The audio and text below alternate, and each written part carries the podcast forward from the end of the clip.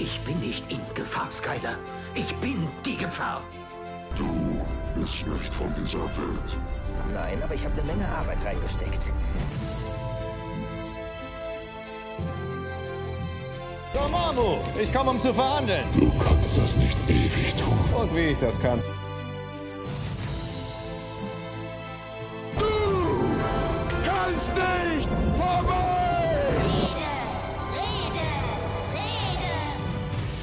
Der Weltraum.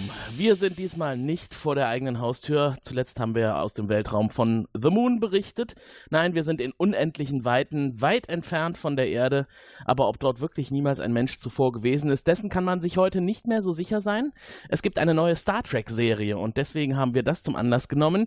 Die aktuelle Ausgabe der Film- und Serienrepublik mit dem Thema Star Trek. Es gibt eine Neuauflage und die spaltet zurzeit ein wenig die Community. Dazu gleich mehr. Heißer Scheiß oder kann das weg? Wir reden darüber. Hallo nach Ports an den Tobias.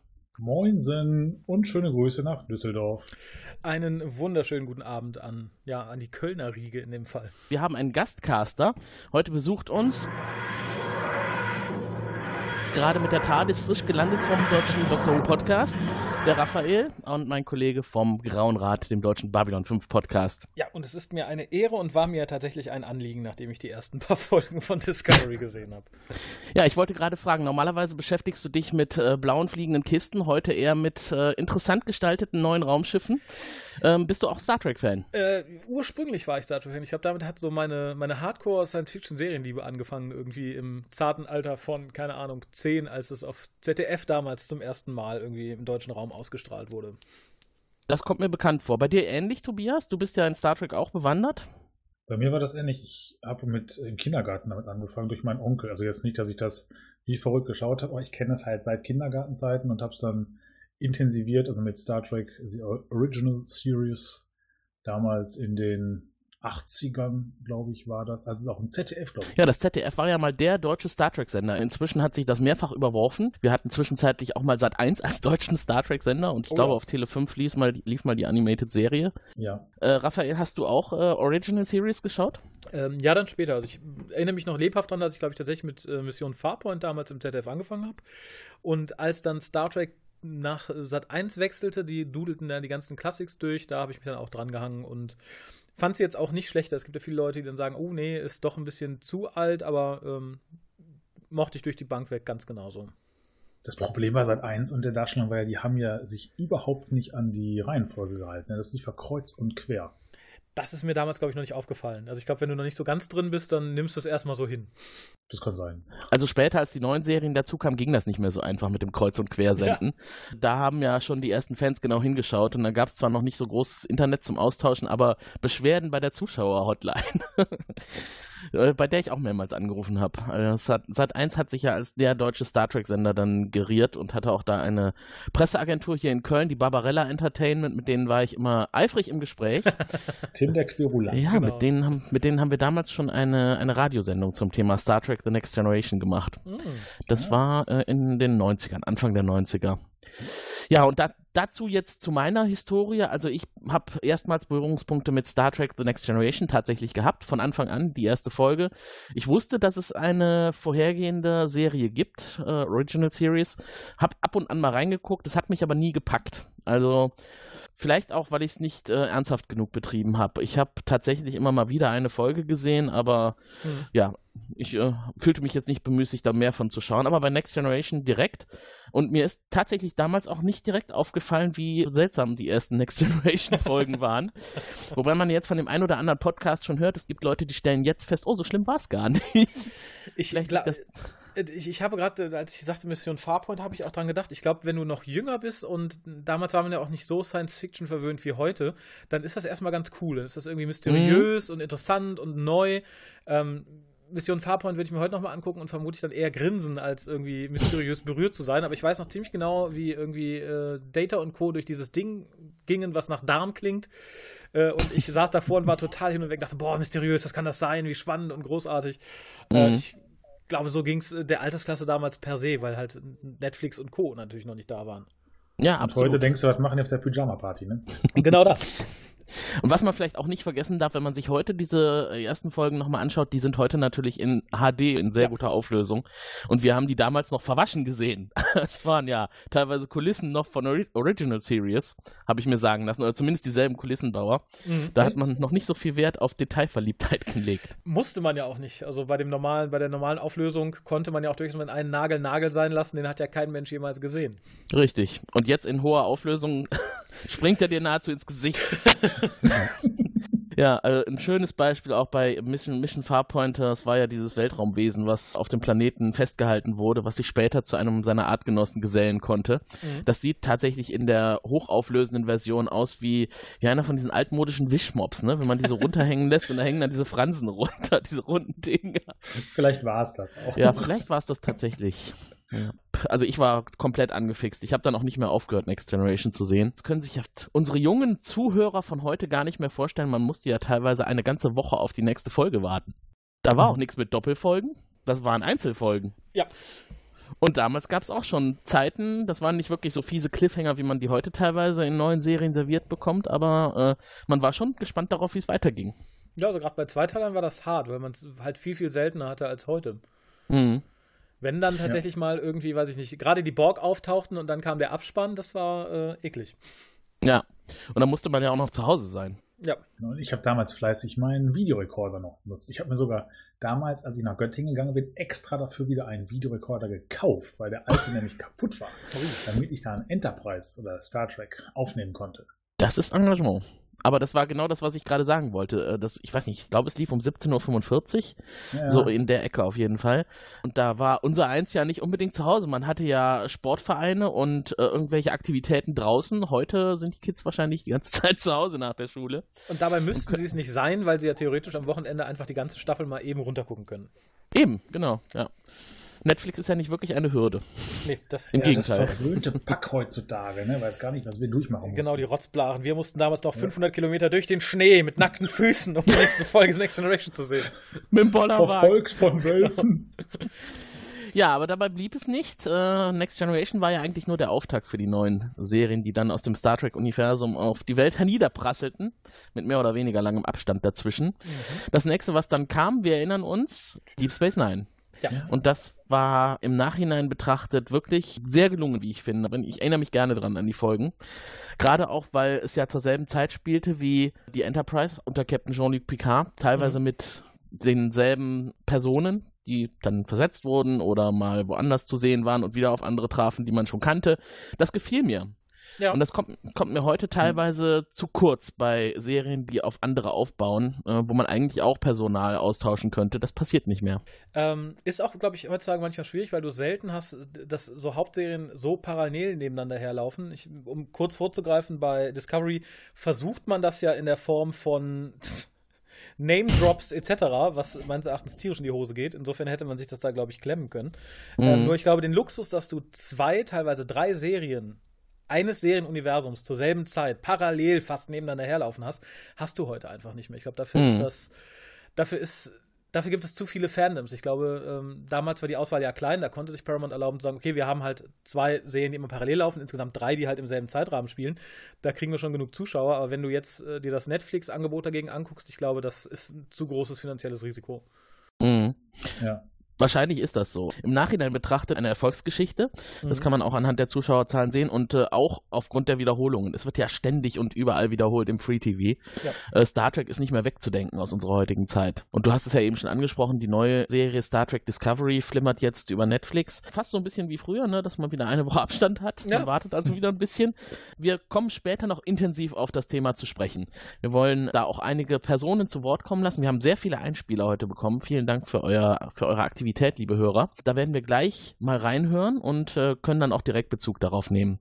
Was ich aber im, in der Begrüßung schon sagte, es ist wirklich sehr gespalten zurzeit, die Community rund um Star Trek. Die einen lieben das neue Discovery und die anderen hassen es. Kann man tatsächlich so sagen. Aber das war doch auch schon immer so. Also ich erinnere mich jetzt noch an kleine Grabenkämpfe zwischen Deep Space Nine, Enterprise, Voyager. Was da die beste Serie, der beste Captain, das schönste Schiff, weiß ich mhm. nicht. Ähm, vielleicht mal die Frage an euch. Was, was ist bei euch der Favorit und warum? Und mittlerweile, ich habe mir die Frage äh, vorher nein auch gestellt. Ich, also ich kann mich noch erinnern, als damals, ich glaube 89 war das, äh, The Next Generation rauskam und ich die Mhm. ersten Bilder gesehen habe, ich glaube in der, wie hieß die Fernsehzeitung, die in der Watz drin lag? Ich weiß es nicht mehr. Äh, da waren halt irgendwelche Fotos. Da dachte ich mir, das kann doch nicht sein. Die können doch nicht so einen alten Captain nehmen. Und wie sieht denn das aus? Und die Enterprise sieht aus wie ein, wie ein Sofa und das geht ja alles gar nicht. Ähm, und dann kam irgendwann, also dann habe ich es geguckt und äh, nach der, ich glaube, zweiten oder dritten Staffel spätestens sagte ich, das ist ja viel geiler als damals unter Kirk. Hm.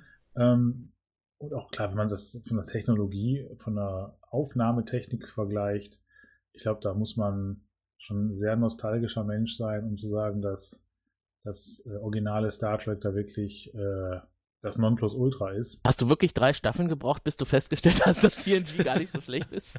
Nein, dass das so schlecht ist, das ging natürlich schneller. Das, das war nach der ersten oder nach den ersten drei Folgen schon der Fall. Hm. Ähm, aber anfangs war es ja teilweise auch noch so ein bisschen, oder wenn man es heute sich wieder anguckt, so ja, Pyjama-Party, Ja. äh, Riker mit seinem Babyface damals noch. Ich fand ja, es hat gut, wirklich richtig gut äh, dann losgelegt, als Riker seinen Bart hatte. Mhm. Bärtige Männer sind halt besser. Hier. Sehr wohl. Ja, sehr wohl. Kle kleine Info an unsere Hörer. Wir machen heute erstmals auch eine Videoübertragung zwischen den zwei Podcastenden, zumindest des üblichen Serienrepublik-Podcasts. Und äh, Tobias äh, verfügt tatsächlich über so ein bisschen Gefissel im Gesicht, was man einen Bart nennen könnte. Ich bitte dich, der ist gepflegt und kurz. Rikers war besser.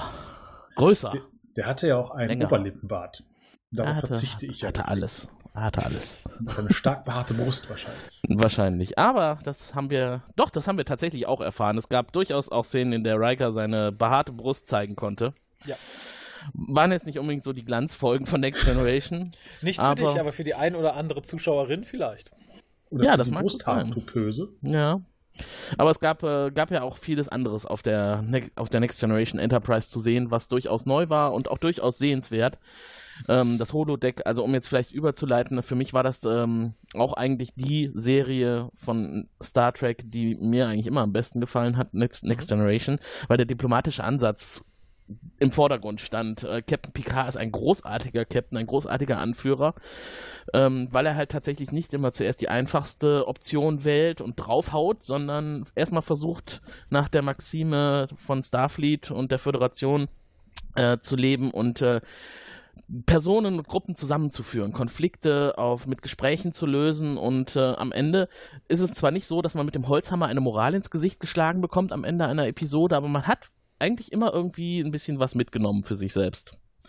Und das hat mir sehr gut gefallen. Wobei das zieht sich ja durch, durch alle Serien irgendwie. Also ich glaube, dass du am Ende da sitzt und sagst, selbst bei Deep Space Nine, wenn man sagt, okay, ich bin jetzt mit den Staffeln, die da halt im Endeffekt im Krieg spielen, nicht so einverstanden, weil da halt doch irgendwie Mhm. viel düster und viel Gewalt ist. In der Regel gab es da immer Folgen und ich finde gerade dann bei Deep Space Nine auch auf einer ganz anderen Ebene, wo du am Schluss da sitzt und sagst, okay, ich habe was zum Nachdenken oder ich habe zumindest irgendwie eine Moral vermittelt bekommen. Ähm, was ich, glaube ich, auch ganz gut finde im Kontrast, dass man dann halt einmal so die heile Welt in The Next Generation hat und dann einmal dieses, okay, es gibt auch Scheißzeiten, aber auch da hat man irgendwie ein gewisses moralisches Level zu bewahren und das, finde ich, funktioniert bei beiden Serien jeweils für sich sehr, sehr gut. Ja, das stimmt. Wenn man das jetzt zumindest bei TNG im Vordergrund sieht, dann äh, haben die anderen Serien auch alle irgendwie so ihr ganz spezielles äh, Quäntchen an, an Moral mitgebracht, beziehungsweise warum sie sehenswert sind. Also für mich ist Deep Space Nine zunächst erstmal erschreckend gewesen. Als ich halt Mhm. gesehen habe, dass es um eine Weltraumstation ging, dachte ich, oh nein, wo soll, was soll denn da passieren? da kann doch nicht groß was passieren. Da ist zwar ein Planet in der Nähe, aber ich meine, toll. Das war im Nachhinein betrachtet für mich eine große Überraschung, dass das dann doch so vielfältig war. Äh, die äh, Geschichten, die auf Deep Space Nine spielten oder dort begannen und sich dann ausbreiteten in die Gegend rund um Deep Space Nine oder hinter dem Wurmloch oder auf Cardassia oder anderen Planeten, bekannte Personen, die äh, tatsächlich dann auch wieder zu sehen waren in Deep Space Nine. Mir gefiel das sehr gut. Ich habe mich nicht gelangweilt bei Deep Space Nine. Ich kann mich wirklich nicht an, an Zeiten oder Folgen erinnern, wo ich am Ende dachte, boah, war das ätzend, war das eine langweilige Folge. Klar waren die am Anfang etwas zäher und, und manchmal haben auch einige Regisseure so ihre Lieblingsthemen eingebracht. ich meine, Baseball war ja ganz im Vordergrund. Aber auch das fand ich, das war ja aus der Phase, wo Deep Space Nine machen konnte, was sie wollten, weil sie ja faktisch schon wussten, wann sie abgesetzt werden. Mhm. Ähm, ja. Ich muss sagen, ich habe mit Deep Space Nine angefangen, über einen Bekannten, der halt die Videos sich immer bestellte, halt wirklich regelmäßig auch viel hintereinander wegzugucken, weil es in Deutschland ja noch nicht lief. Ähm, und ähnlich wie The Next Generation, finde ich, habe Deep Space Nine halt auch so ein bisschen Anlaufschwierigkeiten. So, die ersten beiden Staffeln sind halt nicht schlecht, aber es ist halt so, ja, standardmäßig, da wusste man noch nicht wohin und so. Ähm, ab da finde ich Deep Space Nine einfach großartig, weil man sich halt im Gegensatz zu Next Generation ein bisschen mehr Freiheit nehmen konnte, auch mal irgendwie dreckige Sachen zu zeigen. Mhm. Ähm, mhm. Und auch mal Sachen zeigen. Und da finde ich persönlich, Cisco ist ein realistischerer Captain als Picard, weil der halt auch mal Sachen macht, die halt nicht so ganz koscher sind. Ich glaube, es gibt eine sehr schöne Folge, ja. wo er halt abwinkt, dass ein, ich glaube, es war ein vulkanischer Diplomat, äh, umgebracht wird von Garak. Mhm. Weil er sagt, okay, dadurch kriegen wir die Leute auf unsere Seite und das ist eine Notwendigkeit, damit wir nicht komplett platt gemacht werden. Ähm, und sowas funktioniert halt in Sex Generation nicht. Oder mhm. nur mit viel Verbiegen oder so, weil da halt der Druck nicht da war. Ähm, und ab Staffel 6 ähm, ist Deep Space Nine, glaube ich, auch für die Macher nur noch gewesen, so, wir haben jetzt, wir können viel Spaß machen, weil wir wissen, wir hören bald auf und darum kam es halt zu diesen ganz vielen Holodeck-Folgen, die ich allesamt, ob ich jetzt Baseball mag oder nicht, einfach lustig und großartig fand und das halte ich der Serie sehr zugute gerade die Folge, die du äh, meintest, beschäftigt sich Cisco eigentlich hauptsächlich damit, das Log zu sprechen und äh, genau. zu erklären, warum und wie und überhaupt. Und am Ende hat er es gesprochen und löscht es komplett. Genau. Wobei er dann nochmal feststellt, und das fand ich damals sehr beeindruckend, dass er halt sagt, er weiß, dass scheiße ist, was er gemacht ist und nicht rechtens, aber er würde es jederzeit wieder so tun. Und mhm. ich glaube, da hätte Picard größere Probleme mit gehabt. Und das fand ich halt in dem Moment cool. In dem Moment wusste ich, okay, dieser Captain gehört dahin. Mhm. Da hätte ein anderer Captain vermutlich versagt. Kirk hätte alle platt gemacht, Picard hätte noch da gesessen, Tee getrunken und versucht zu reden. Ja. ja. Hast du auch Deep Space Nine gesehen, Tobias? Ich habe auch Deep Space Nine gesehen und bei mir waren auch die Anlaufschwierigkeiten tatsächlich. Also ich dachte ja, wir sind auf einer Station in einer Gegend, wo noch nie großartig was war. Äh, zumindest für mich. Und was sollen die da? Wollen die da jetzt fünfmal im Kreis laufen und sagen, oh, wir haben drei Ecken neu gefunden? Ähm, unabhängig davon kamen dann da auch sehr geile Folgen. Und als dann die Defiant dazu kam ähm, und das, das, das Spektrum, wo sie sich bewegen konnten, halt wesentlich größer wurde, mhm. das fand ich dann wiederum sehr geil. Das fand ich generell auch bei äh, The Next Generation geil, dass halt auch so, ich sag mal, Crossover-Folgen mit mhm. der äh, Kirk-Zeit waren, dass die halt auch in dieses Paralleluniversum gekommen sind, wo ich finde, dass da ganz grandiose ja. äh, Folgen bei rausgekommen sind. Oder was waren das noch? Diese, ich glaube, da gab es ja auch mehrere. Ne? Deep Space Nine gab es ja das Spiegeluniversum, ne? Es genau. gab aber auch die Folge, die auf der alten Raumstation spielte mit den Tribbles. Ja, genau. Das fand ich auch so geil. Vor allem, dass dann da auch äh, die damaligen Ur-Klingonen äh, halt waren und dann auch gesagt wurde, wir sind ja ganz anders. Oh, böses dann, Thema. ja, ganz böses Thema. Ich glaube, wir reden da nachher mal drüber, ne? Ja. Und dann irgendwie Worf nur sagte, darüber will ich jetzt nicht reden. wir reden mit Außenstehenden nicht darüber. Genau. Oder sowas, genau. Und ich muss aber auch ganz ehrlich gestehen, dass ich bei DS9 dann irgendwann auch aufgehört habe. Ich weiß gar nicht warum. Mhm. Ähm, ich wurde älter, meine Interessen änderten sich. Äh, genau, ich bin zu alt für Space Nine. Ich, ich wurde reifer. Ich, ich, weiß es tatsächlich gar nicht mehr. Am Ende ging es äh, hauptsächlich um Religion. Ja, ich glaube, das ging Religion und Krieg. Religion und Krieg. Krieg fand ich ja genau. super. Ne? Gehört ja auch Nein, zusammen. Aber ich glaube, das war als Jetsia Dex äh, gestorben oder dann der, der, Wurm regeneriert mhm. ist in dieses letzte andere. Staffel war das dann, ne? Das kann sein, ja. Dieses kleine Mädchen. Irgendwie habe ich das dann nicht mehr weitergeguckt. Ich habe die man, man, kann sie ja immer noch jetzt schauen. Aber ich habe auch nie mehr das Bedürfnis gehabt, das irgendwie hm. nachzugucken. Das hört man lustigerweise oder seltsamerweise häufiger, dass viele Personen da aufgehört haben, als Jazia Dex verstorben war. Ja, ich glaube, dass äh, gerade die siebte Staffel wirkt dann auch teilweise so ein bisschen zusammenkonstruiert, dadurch, dass man halt irgendwie ähm, die alte Dex loswerden musste, weil die Schauspielerin mehr Geld haben wollte und mhm. man dann alles irgendwie, wo du sagtest, Religion, zu einem sehr, ich finde, ein bisschen halbgaren und von mhm. Babylon 5 geklauten Ende bringen wollte, indem man halt sehr viel mehr aus Cisco und dem Hintergrund gemacht hat, als eigentlich da war. Mhm. Das fand ich persönlich schade. Also ich fand schön, dass die Serie dann einen kompletten Abschluss hatte, weil halt im Endeffekt gehen viele weg von der Station, einige sterben mit Anführungszeichen. Äh, Im mhm. Gegensatz zu Next Generation war das nett. Hat damals aber auch schon das Signal gesetzt, Leute, da gibt es keinen Kinofilm. Ähm, findet euch ich weiß ab. zum Beispiel gar nicht, wie das geendet hat. Was ist denn am Ende passiert? guck, guck es dir mal an. Interessant. Oh. Ich habe gerade kurz nachgedacht. In irgendeiner Art und Weise löst sich, glaube ich, Cisco auf, aber oder verschwindet, der, keine der, der Ahnung. ist ja dann Sohn, der ist ja Sohn von diesen Wurmlochgöttern, die ja irgendwie seine Mutter äh, war ja so ein Wurmlochvieh und Ach. ist dann zur Erde gegangen und mit dem Vater fremdgegangen für ein Jahr und er ist dann am Schluss bei den Wurmlochgeistern und ist da Genau. äh, chilliger Supergott oder so. Bei den Propheten, genau. Und alles war genau, Genau. geplant. Seine Existenz und alles, was passiert ist. Ja, und das wirkt halt dann Jesus. irgendwie sehr hingepopelt. In der letzten Ja, Staffel. das, ähm, ich glaube, ich will mir das gar nicht angucken. Ich will das so in Erinnerung es gibt haben, aber sehr, sehr gute. Einzelepisoden in der letzten Staffel, davon mal ab. Also wirklich sehr grandiose Einzelfolgen. Okay, okay, dann äh, vielleicht. Also ich finde ja so diese fiese Story rund um Kai Win und äh, Gul Dukat. Oh. Also da gibt es schon so ein Die- paar Szenen.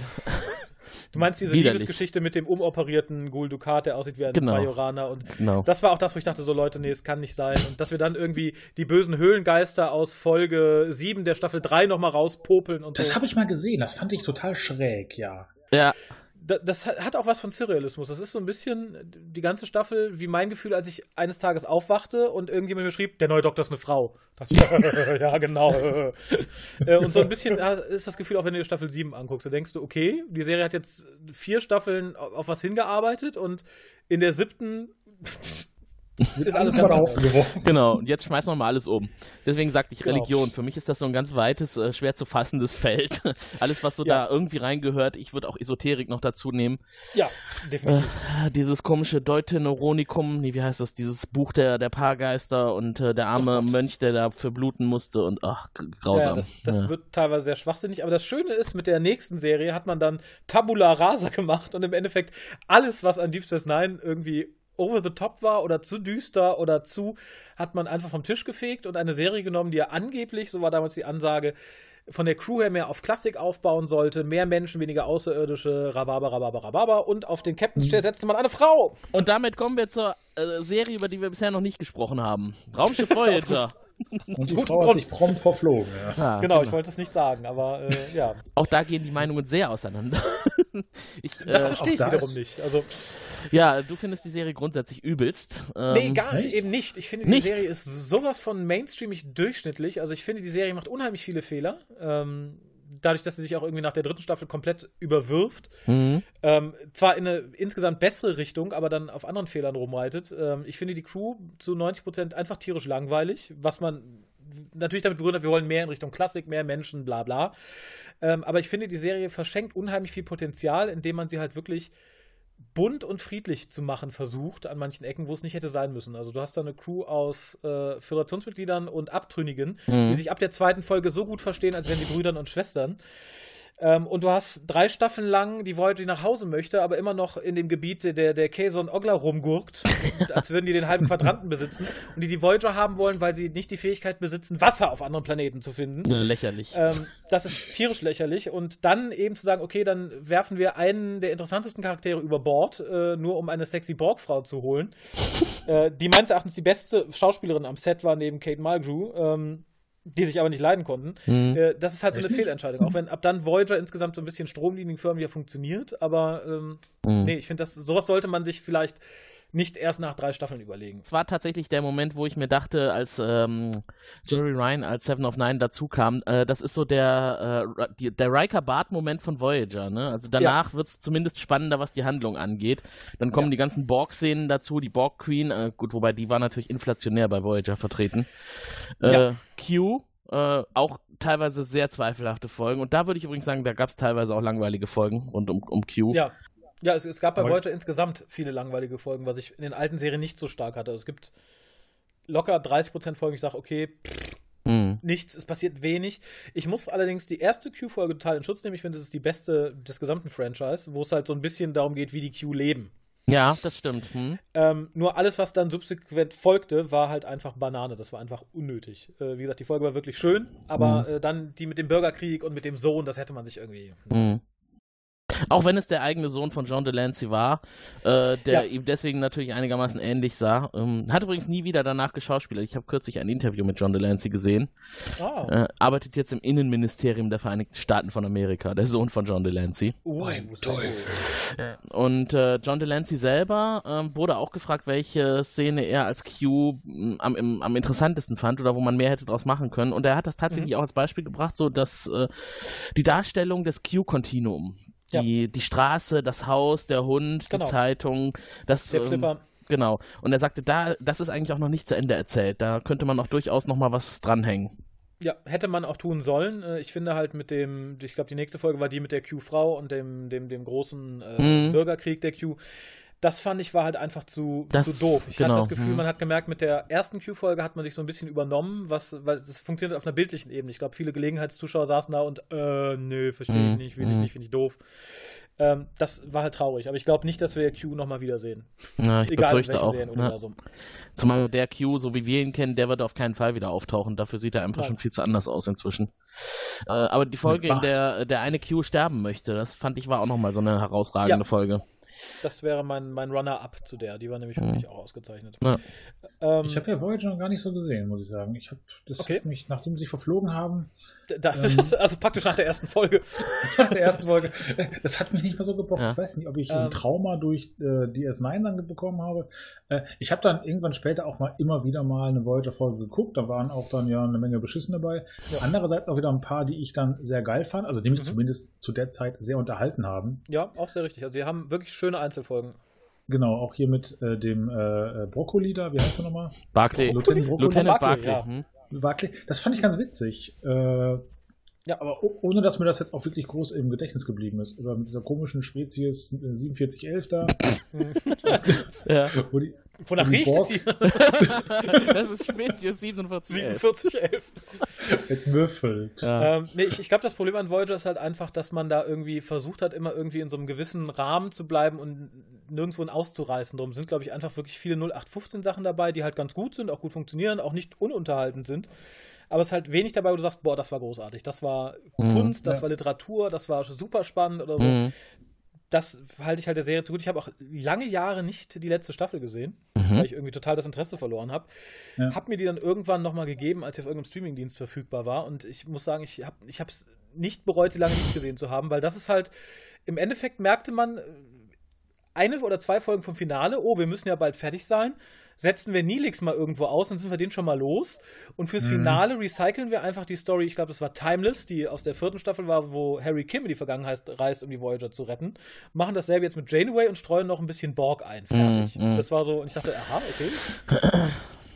war Unwirklich. unnötig. Also da sind teilweise Handlungsfäden zu Ende geführt worden, die nicht gepasst haben. Gerade auch hier Chakotay und äh, Seven of Nine, ne? Hallo? Also das Ja. war die ganze Serie über nie ein Thema. Also zumindest keins, was Nein. so richtig tief aufgebaut wurde. Da wäre ja Seven of Nine und der, der Doktor, Doktor. irgendwie noch relevant gewesen. Das fand das ich wurde ja auch forciert zum Teil, Ja. das fand ich sogar gut. Ja. Aber ähm, es, es wirkt halt wie die Serie sehr feige, dass man sagt, okay, wir kommen jetzt irgendwie nach Hause schnell und alles wird irgendwie gut. Und nee, hier ein Hologramm und ein Borg. Nee, nee, das ist eine hübsche junge Frau, die kriegt den Chakotay und äh, Hm. dass Janeways Verlobter nicht noch wieder dastand und sagt, huh, ich habe mich doch wieder scheiden lassen von meiner neuen Frau. Mit dem Hund im Arm. Eigentlich. Genau, das war so das, was mir noch gefehlt hätte zum absoluten Irrsinn. Ja. Ähm, ist für mich tatsächlich auch insgesamt, bevor wir jetzt zur letzten bisher erschienenen Serie kommen, ähm, die schwächste Serie des Franchises. Komplett. Mhm. Aus genannten Punkten. Weil sie in der Tat gleichförmig ist und wenig Ja. Höhepunkte bietet und man eigentlich auch im Nachhinein äh, es schwer hat, sich an die ein oder andere Spitze zu erinnern. Genau das. Ja, Und ja, als letztes kam dann Enterprise. genau. Und das, Das ist führte, das glaub ich, Neueste.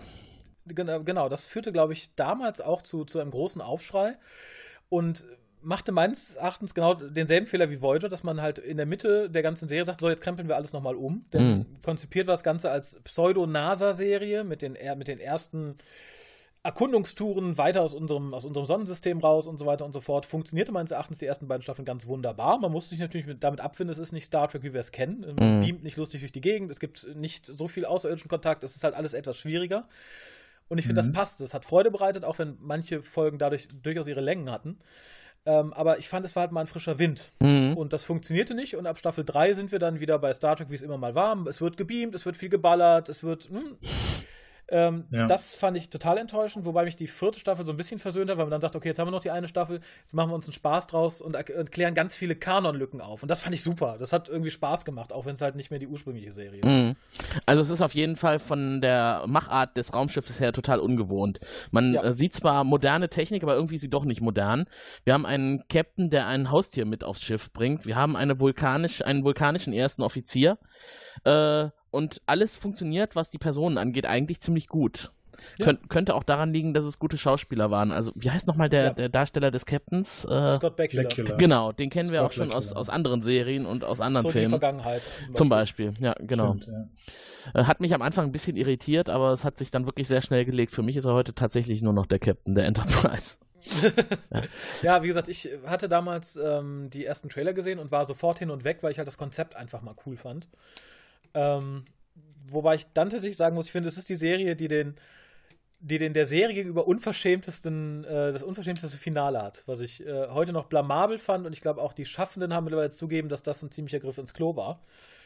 Weil man die Serie im Endeffekt zu einer Holodeck-Simulation degradiert hat, die sich der gute Riker anguckt, während einer Next Generation-Folge, in der er darüber hadert, wie er sich gegenüber Captain Picard zu verhalten hat.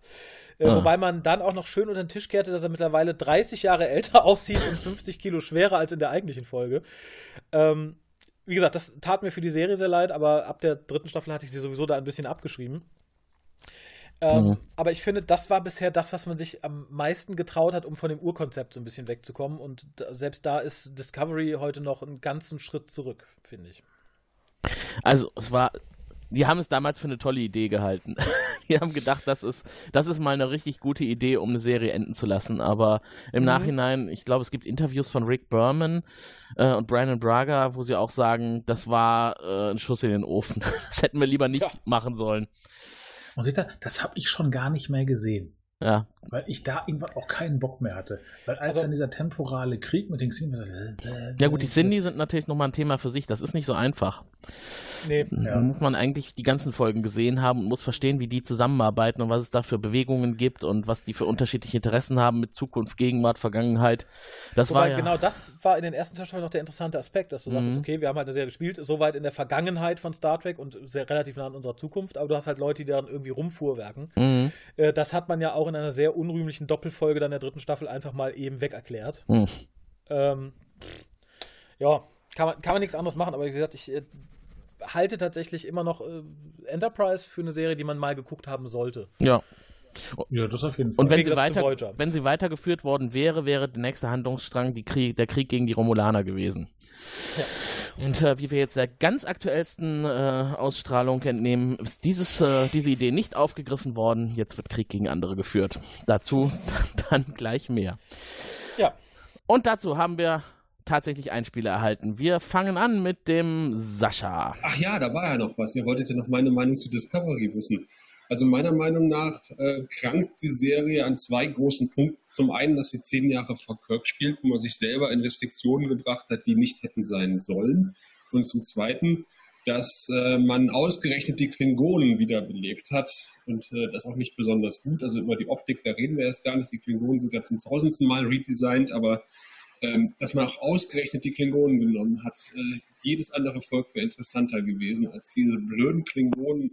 Wir haben schon 20.000 Folgen über klingonische Ehre gesehen und ich kann die Hackfressen einfach nicht mehr sehen. Im Großen und Ganzen bin ich genervt von, äh, von äh, nächste Discovery heißt die Serie. Das ist, glaube ich, der Wort. Ich bin genervt von diesen unsympathischen Charakteren. Ich bin genervt von der Optik. Ich bin genervt von den Klingonen, die rumlispeln ich habe keine Lust mehr, diese Serie zu gucken. Ich habe zwei Folgen, die ich noch gucken könnte, aber ich meine, das spricht Bände, dass ich sage, nee, vielen Dank. Dann lieber The Orville. Ja, so viel von Sascha zum Thema Discovery. Und damit sind wir voll im Thema, würde ich mal sagen. Yay! Ich finde die Klingonen super. Es gab niemals so schöne Klingonen. Das sind die schönsten Klingonen überhaupt. Also man kann gegen die Machart der Klingonen nicht wirklich was sagen. Das sind schöne Masken, aber es ist halt echt eine beschissen, eine, eine sehr schlechte Idee, das Thema Ja. nochmal von dieser Seite anzugehen. Und ich finde, Sascha hat total recht, ich hätte die Klingonen da auch nicht gebraucht. Und warum haben die alle eine Kartoffel im Mund? Ja. Haben die die Masken auch im Mund? Weil wir mehr Zähne haben und damit kommen nicht alle Schauspieler klar. Hätten sich mal bei Nilix was abgucken sollen. Ja, also ich, ich glaube tatsächlich, das große Problem ist ähm, für Discovery, man hätte diesen Zeitraum nicht gebraucht. Ähm, man hat gesagt, okay, wir wollen irgendwas, wo wir viele Referenzen einbauen können zu Kirk und Co. und Spock und Co., weil die sind momentan cool. Die haben ihre Kinofilme, die sind, glaube ich, mhm. im Nerdtum relativ weit verbreitet. Wenn wir das jetzt in der hätten Zukunft spielen lassen, das wäre schwieriger geworden, da irgendwas Bekanntes zum Greifen zu haben. Aber da hätte man die Freiheit gehabt, natürlich ein anderes Volk aufzugreifen, gegen das man Krieg führen kann. Dass halt ein paar Jahre vor Kirk und Co. der Krieg mit den Klingonen ist, ist ja nun mal leider verbucht und den hat man in dem Fall mhm. aufgegriffen. Äh, die Masken halte ich für übertrieben arg, genau wie in den Kinofilmen. Äh, ich mhm. finde natürlich schön, dass man es ein bisschen redesigned hat, äh, etc. pp. Äh, allerdings wird es jetzt noch schwieriger zu erklären äh, sein, wie die innerhalb der nächsten zehn Jahre dann äh, ihr, ihre Gesichtspömpel verlieren und aussehen mhm. wie Menschen. Mhm. Was ja in Enterprise kurz erklärt wurde, auch relativ schlüssig, aber das funktioniert jetzt noch weniger, finde ich. Ähm, und ich muss leider sagen, und damit springe ich direkt mal zum Pilotfilm, ähm, ich fand am Anfang des Pilotfilms cool, dass man denen auch ein paar neue soziokulturelle Eigenschaften verpasst hat. Mhm. Das mit den Häusern hätte nicht sein müssen. Ich finde, das wirkt äh, im Vergleich zu dem, was man kennt, zu übertrieben. Also, ähm, wenn man sich anguckt, wie sie unter Kirk agieren und wie sie dann später auch zu Next Generation-Zeiten agieren. Häuser gab es immer, aber äh, dass die in diesem Zeitpunkt so zerstritten sind und so Probleme haben, nehme ich denen nicht ab, wenn ich mir die TOS-Klingonen angucke, mhm. die ja ein paar Jahre mhm. später auf der Mattscheibe sind. Ich fand am Anfang des Pilotfilms unheimlich cool, dass man eingeführt hat, weil das, finde ich, ist total klingonisch, dass man die Leichen einsammelt und auf, auf das Schiff pappt, dass die toten Kameraden noch mitkämpfen können. Findest du das? Find ich, ja? Ja, ich, ich finde es an sich eine coole klingonisch-kulturelle Idee, dass man sagt, okay, das sind Krieger, die sind noch da, die nehmen wir mit, die kämpfen noch weiter mit, bis das Schiff untergeht. Ja. Dass das Ganze aber nur eingeführt wurde, damit am Ende des, der zweiten Folge, des Pilotfilms sozusagen, easy eine Bombe an Bord schmuggeln konnte, das hat mir versaut, weil das ist der einzige Grund, warum man das eingeführt hat und dafür hätte man die klingonische Kultur da nicht irgendwie um sowas bereichern müssen. Ja, zumal es ja auch ja. Aussagen gibt, ein Klingone ist nur so lange von Wert, solange er lebt und im Körper ist und sobald er tot ist, ist das eine leere Hülle und es ist nicht mehr relevant. Macht ja. damit, was ihr wollt. Allerdings, wenn man die leere Hülle dann verwenden kann, um damit das Schiff zu pflastern, das äh, dann ist das okay. Ja, dann haben wir es schön warm, spart Heizkosten. Genau, wir sparen Heizkosten und der, der tote Krieger erfüllt noch seinen Zweck. Ja, und dazu ja, man könnte halt mal über Isolationswerte von Klingonen reden. Ja. hoch, offensichtlich hoch. Vielleicht gibt es einen Energiepass für klingonische Raumschiffe. ähm, und dass man dann halt so Sachen einführt wie der Albino-Klingone, die man ansonsten eher von den Romulanern kennt, die ja irgendwann unter Enterprise eingeführt wurden und äh, dann, ich glaube, im zehnten Kinofilm weiter äh, verhackstückt wurden. Dass es jetzt auch die weißen Klingonen gibt, die kein Haus haben. Mhm. Ich weiß nicht, das finde ich. Ähm, bestenfalls Effekthascherei, ansonsten einfach dämlich. Wahrscheinlich würde das Produktionsteam sagen, das sind einfach bewährte Wendungen, die man einbauen kann, um den Zuschauer wieder zu zeigen, wir sind besonders vielfältig und uns fällt immer was ein, um hier nochmal was Interessantes reinzukriegen. Genau. Ja, also, aber vielleicht, äh, ich würde ganz gerne einen Bogen nochmal schlagen, da wir ja relativ ja. Äh, spontan jetzt auf die Discovery eingestiegen sind. Für alle, die es noch nicht gesehen haben, es läuft aktuell auf Netflix. Äh, jede Woche gibt es eine neue Folge. Wir sind äh, im Prime Star Trek Universum und die äh, Handlung spielt vor TOS, zehn Jahre vor der Original Series. Das heißt, einige von den Personen, die wir schon kennen und lieben, sind schon auf der Welt, aber noch nicht in der Handlung dieser Serie verortet. Bis auf mhm. einige Ausnahmen.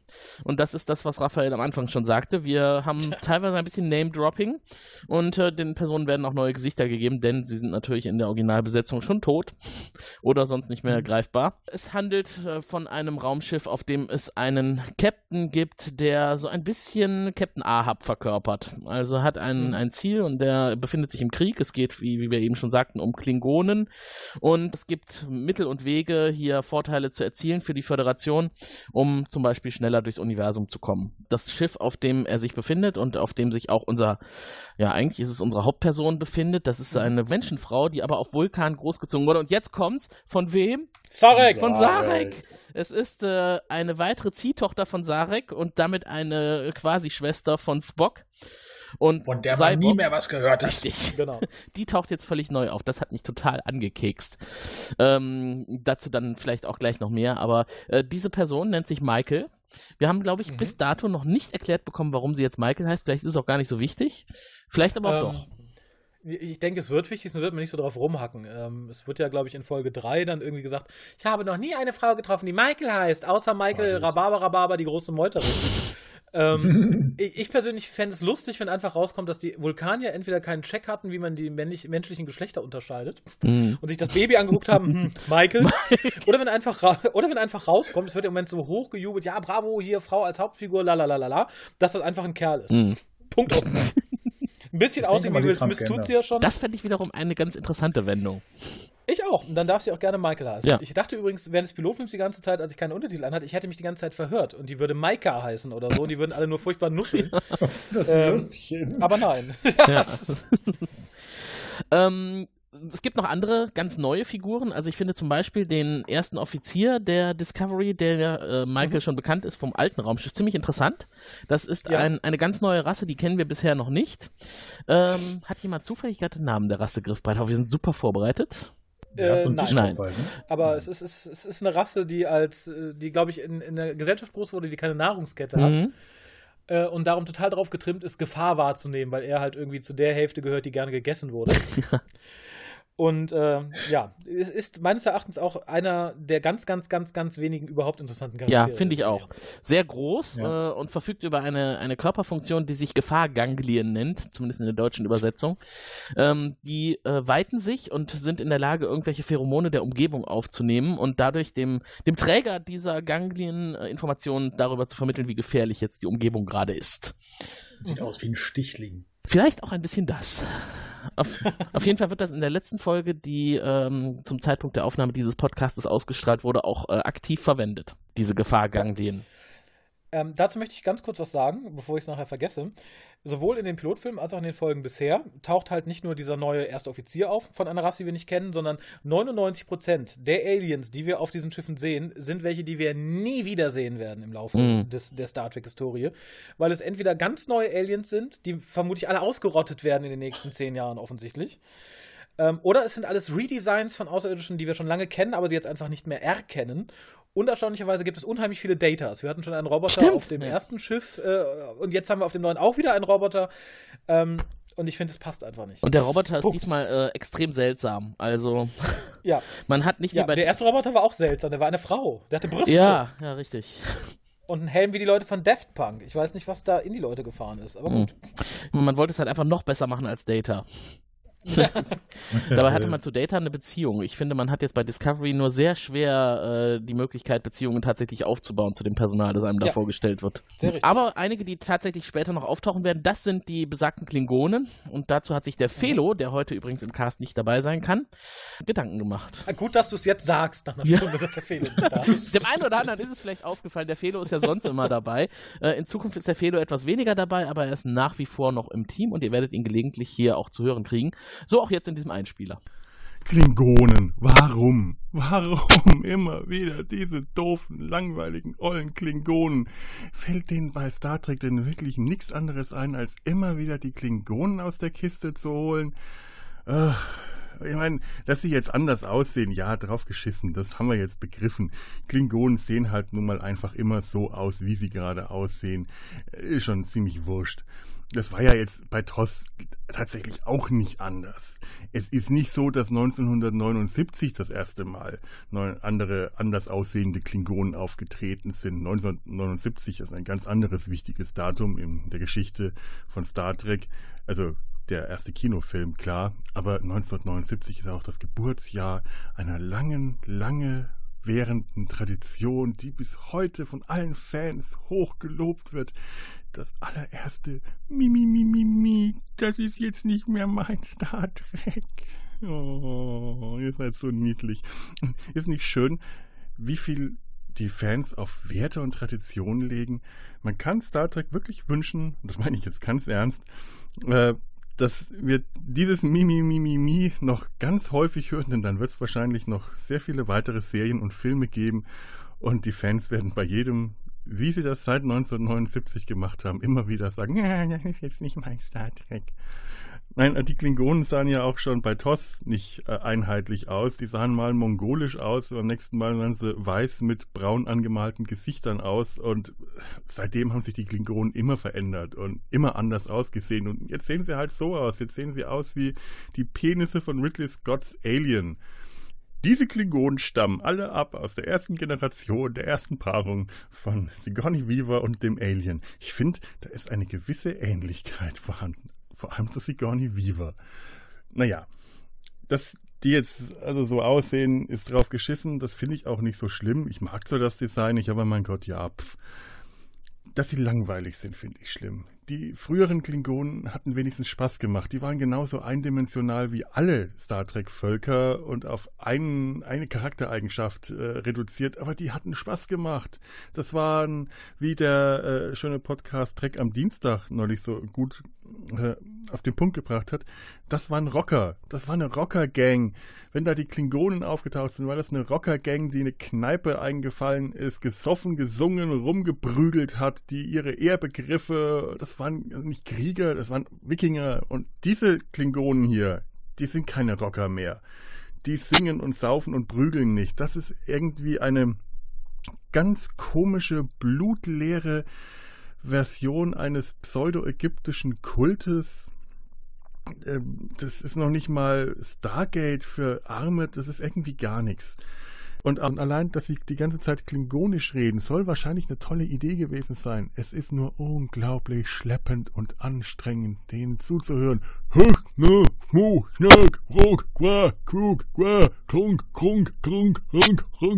Meine Fresse nochmal. Man merkt wirklich ziemlich deutlich, diese Schauspieler hatten keinen Sprachcoach. Die haben einfach nur die Lautschrift aufgemalt bekommen und gesagt, so, jetzt sprecht das mal. Die haben wahrscheinlich auch nicht mal geprobt.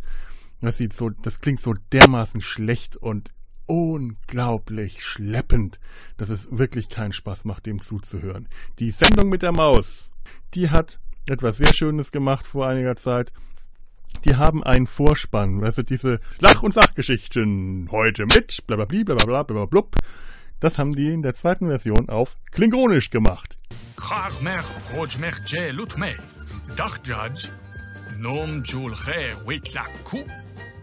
Alexander Teravelka Tin Ku. Humlaubor Tera Per. Klom Chum Chutbor Judge Me E. Edge Netchov Nuklej Maus Elevanje. Das war Klingonisch. Das war richtig geil. Das war richtig geiles Klingonisch. Das war flüssig, das war super artikuliert. Das war eine richtige, lebendige, gesprochene Sprache. Das hier bei Discovery, das ist Murks.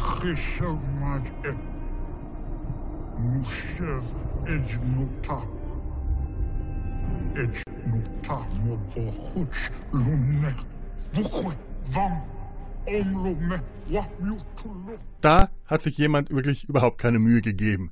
Das möchte ich besser hören. Wenn ich schon Klingonen kriege, die Klingonisch sprechen, dann gebt euch da mal ein bisschen mehr Mühe. Und damit komme ich jetzt noch zu etwas. Ähm, ich, ich, ich möchte euch jetzt bitten, mir noch für ein, zwei Minuten euer äh, Ohr zu schenken, mir zuzuhören für etwas äh, Star Trek Artfremdes, aber ich möchte an dieser Stelle Werbung für einen Film machen, den ich gerade in Arbeit habe, was auch der Grund ist, warum ich äh, heute nur aus der Dose, aus der Konserve zu, äh, im, im, Podcast vertreten bin. Ich arbeite gerade momentan noch. Die, einige unserer Hörer werden sich erinnern, dass ich Trickfilmer bin und in einer Firma arbeite, dem Trickstudio, die für den WDR und speziell für die Sendung mit der Maus eben nicht nur die Mausbots, sondern auch äh, Lachgeschichten, also die Trickfilme, äh, die da auch laufen, produzieren. Und wir haben jetzt gerade seit einem halben Jahr einen Film in der Mache, der momentan auf die Zielgerade zugeht, weshalb ich auch ziemlich äh, verbaut bin und den Kopf unter der Woche, wenn wir dann aufnehmen, nicht frei kriege, auch leider nicht für sowas Schönes wie Star Trek. Und äh, dieser Film läuft demnächst in der Sendung mit der Maus nach dem Reformationstag am Sonntag. Es ist nämlich ein Film über Martin Luther. Ich weiß, hat Fremder von Star Trek aus. Kann man nicht werden. Selbst wenn ich jetzt versuchen würde, äh, über Tschikufme irgendwie den klingonischen Messias und Reformator äh, einen Bogen zu Martin Luther zu spannen, ich versuch's lieber gar nicht erst. Schaltet ein, es würde mich sehr freuen, denn äh, es ist im letzten halben Jahr von mir und äh, mein, meinem Team sehr viel Liebe und Herzblut in dieses Projekt geflossen und hat sehr viel Arbeit gemacht. Es würde mich freuen, wenn ihr das anschaut im Fernsehen, äh, auf ARD oder Kika oder auf www.wdrmaus.de kann man das auch dann gucken. Und worüber ich mich natürlich sehr freuen würde, wenn ihr vielleicht Lust habt, ein bisschen Feedback zu geben. Vielleicht hat es euch gefallen, vielleicht hat es eure religiösen Gefühle verletzt. Keine Ahnung, sagt mir Bescheid, was ihr davon haltet. Ähm, ist nämlich so, das ganze Zuschauerfeedback landet immer beim WDR und nur in allerseltensten Fällen kriege ich dann mal was davon zu sehen und natürlich würde ich mich schon sehr freuen, wenn ich davon auch mal was mitkriegen würde. In dem Sinne gebe ich jetzt wieder zurück an die Sendezentrale in Kronos Neu-Ehrenfeld. Kapla! Kapla! Kapla! Das war schlechtes Klingonisch. Vielen Dank für das schlechte Klingonisch und die gute Beschreibung der Klingonen in Discovery und alles andere. Natürlich, ja, der schließe ich mich übrigens an. Natürlich sei es euch nochmal ans Herz gelegt, diese Sendung und den Film von Felo. Ja, spa sparen wir uns an der Stelle die Diskussion über Martin Luther war ein fieser Antisemit oder gehen wir da noch irgendwie drauf ein? Nein, wir versuchen zum Thema mühsam zurückzufinden. Ah, okay, okay. Aber es ist, glaube ich, nicht mühsam zurückzufinden. Ich unterschreibe alles, was der gute Felo sagt. Wobei ich das mit den Untertiteln eigentlich eine gute Idee finde. Hätte man den Leuten nicht zweieinhalb Kilo künstliches Gebiss in die Fresse gedrückt und man würde einigermaßen äh, gut hören können, dass die Klingonisch sprechen und nicht einfach nur irgendein Kram. Richtig. Die waren gerade noch bei McDonalds und hatten die Fresse. Mm. Also ich finde, in einem Punkt hat er absolut recht. Diese Klingonen sind wirklich blutleer und blutarm. Die sind nicht so feier- und, und ehrenhaft wie äh, die Klingonen, die wir so kennen. Also ich meine, äh, wer, wer erinnert sich noch an Martok und seine Blutweinfeste nach einem erfolgreichen Kampf mit Worf an seiner Seite für das Hause Martok? Das ja. sind Klingonen, so wie ich sie mir vorstelle. Ja, die labern hier einfach nur und leiden unheimlich ja. viel. Genau. Dafür haben sie eigentlich ganz coole Raumschiffe. Also ich finde, die äh, klingonischen Schiffe jetzt in Discovery sind innen deutlich klingonischer als das, was wir so kennen. Wo es eher aussieht wie Lagerraum, äh, in dem irgendeine glorreiche Tafel aufgestellt wurde. Ja, aber da muss ich sagen, finde ich die alte Darstellung insofern realistisch, wenn du ein großes kriegerisches Volk bist, dann gibst du dich nicht mit so einem goldenen Tinnef zufrieden. Dann sagst du, okay, es genügt einfach, es genügt eine Stahlplatte, wo ich drauf penne, stell mir einen Tisch mhm. mit meinem Gach, dann bin ich zufrieden. Dann hole ich nicht irgendwie äh, einen Interior Designer, der mir überall goldenen Popel hin. Da hast du natürlich recht. Irgendwie so, ja. Aber gut, das ist, wie gesagt, optisch sage ich da auch gar nichts gegen. Felo hat da vollkommen recht. Die sahen immer ein bisschen anders aus. Ich finde halt nur, für zehn Jahre vor Kirk ist halt ne, der Unterschied ein bisschen, bisschen hart. Mhm. Auch bei allem, was wir in Discovery sehen. Es passt vorne und hinten nicht. Die Uniform nicht, das Schiffdesign nicht. Äh, schon gar nicht, dass mit Hologrammen äh, ja. kommuniziert wird. Das passt alles nicht für zehn Jahre das vor Kirk. Das ist ein ganz, ein ganz großes äh, Manko an Discovery, dass die Technik eigentlich nicht so wirkt, als wäre sie vor ne, The Original Series, sondern sondern eigentlich als wäre alles angelegt gewesen auf die Zeit Deep Space Nine oder Voyager oder danach. Ja, danach. Weiter ja, 100 Jahre danach. Oder weiter, genau. Hunderte Jahre, das ist ja, ja. ja, Ich finde auch die Uniformen sind eigentlich eher moderner als äh, veralteter. Ja, wesentlich. Ja. Also ich, ich weiß nicht, was dran ist. Sascha sagte mir das irgendwie die Tage im Gespräch, dass das ja alles in einem Buch erklärt wird, weil die Föderation ja zu der Zeit verschiedene Designs ausprobiert. Und selbst das finde ich ist eine hinreichend hirnrissige Erklärung, ja. warum man sich zehn Jahre später wieder dazu entscheidet, keine Hologramme zu benutzen, Druckknöpfe zu haben statt dieser Displays, ähm, nicht mehr innerhalb von Raumschiffen beamen kann, was man hier zu Genüge und oft tut. Mhm. Ähm, es passt ganz simpel nicht. Kein Stück. Ort zu Ort Transport. Vertikaltransporter, ja, das war ja der größte Scheiß. Genau. Diese Dinger da an der Wand, die aussehen wie, wie übergroße Scheinwerfer. Ja, und das ist halt irgendwie, das passt nicht zusammen. Also ich finde, das, was man uns zeigt und das, was man uns sagt, wo es spielt und wann es spielt, nein, kein Stück. Mal schauen, was der liebe Gregor dazu zu sagen hat. Ah. Hallo, lieber Serienrepublik-Podcast. Hier ist der Gregor. Ihr habt heute dazu aufgerufen, einen kleinen Audiokommentar äh, zu schicken äh, zur gerade gestarteten neuen Star Trek-Serie Star Trek Discovery. Und ich als alter Trekkie äh, wollte es mir da nicht nehmen lassen, äh, da ein paar Worte dazu zu lassen. Tja, what the fuck? Also ganz ehrlich, ich bin absolut enttäuscht. Und ich bin ehrlich gesagt je mehr ich über die Serie im Vorfeld hörte, durch Trailer, durch Bilder, je enttäuschter und je missmutiger wurde ich. Ich war immer, es war, ich war immer schlechter gelaunt, weil ich mir gedacht habe, oh Gott, die Lensflares ist totaler ähm, J.J. Abrahams Look. Ich halte es für einen Riesenfehler, diesen Weg zurückzugehen. Star Trek war immer dahin, wo noch nie einer gewesen ist. Und nicht dieses, äh, ja, zehn Jahre vor Kirk. Alter, wir wissen, worauf das hinausläuft. Und ich verstehe auch einfach nicht, warum sie sich in dieses Korsett zwingen. Weil alle irgendwie sagen, ja, diese Technik und diese Aliens und diese Völker, denen die jetzt begegnen, die hat es später alle nicht mehr gegeben. Die spielen später keine Rolle, aber ist ja egal. Ist Prime. Die Fans werden schon schlucken. So wirkt das Ganze auf mich ich, ähm, ich habe jetzt auch die, die, gestern die vierte Folge gesehen und ehrlich gesagt, ich habe das Gefühl, ich, sie ist schon schwach gestartet, fand ich, und sie schafft es immer wieder in den vier Folgen, äh, sich zu neuen Tiefen aufzuschwingen. Also ich bin wirklich, ich weiß gar nicht, ich weiß gar nicht, wo ich anfangen soll, was mich enttäuscht. Ich finde das Schiffsdesign furchtbar. Also das Äußere der Discovery ist eine Katastrophe. Ich finde es schlecht gespielt. Ich finde die Charaktere belanglos und langweilig und ja gut, äh, sie zeigen uns, dass wie, wie man denkt, eine moderne Serie ist. Jeder ist entbehrlich und jeder kann jederzeit sterben. Liebe Macher, das funktioniert nur, wenn man eine emotionale Beziehung zu den Figuren aufgebaut hat. Es funktioniert bei Walking Dead so leidlich, weil man die Figuren teilweise, weil die Figuren zum Teil sympathisch sind und man sie über eine Weile begleitet. Das funktioniert in Folge 1, 2 oder 4 noch nicht, wenn ihr einfach mal eine Figur rausnehmt, weil das ja heutzutage total hip ist, jederzeit eine Figur sterben zu lassen. Sowas macht einen Schockeffekt bei Game of Thrones. Ja, weil man eine emotionale Beziehung zum Teil über Jahre mit den Figuren aufgebaut hat. Sie sind auch sympathisch. Und davon fehlt Discovery ehrlich gesagt an allen Ecken und Enden. Ich finde die Figuren, wie schon gesagt, belanglos und langweilig. Ich, ich finde Michael Berman relativ unsympathisch. Ich kann mit ihr noch nicht wirklich was anfangen, äh, obwohl sie es, obwohl die anderen Figuren, gerade die, die uns auf der Discovery begegnet sind, es, es sogar noch geschafft haben, dass sie sogar noch ein bisschen sympathischer wirkt als die. Captain Gabriel Lurker ist für mich im Moment so, ich weiß einfach nicht, was der will. Also ich habe das so, so ein bisschen böse, zwielichtig.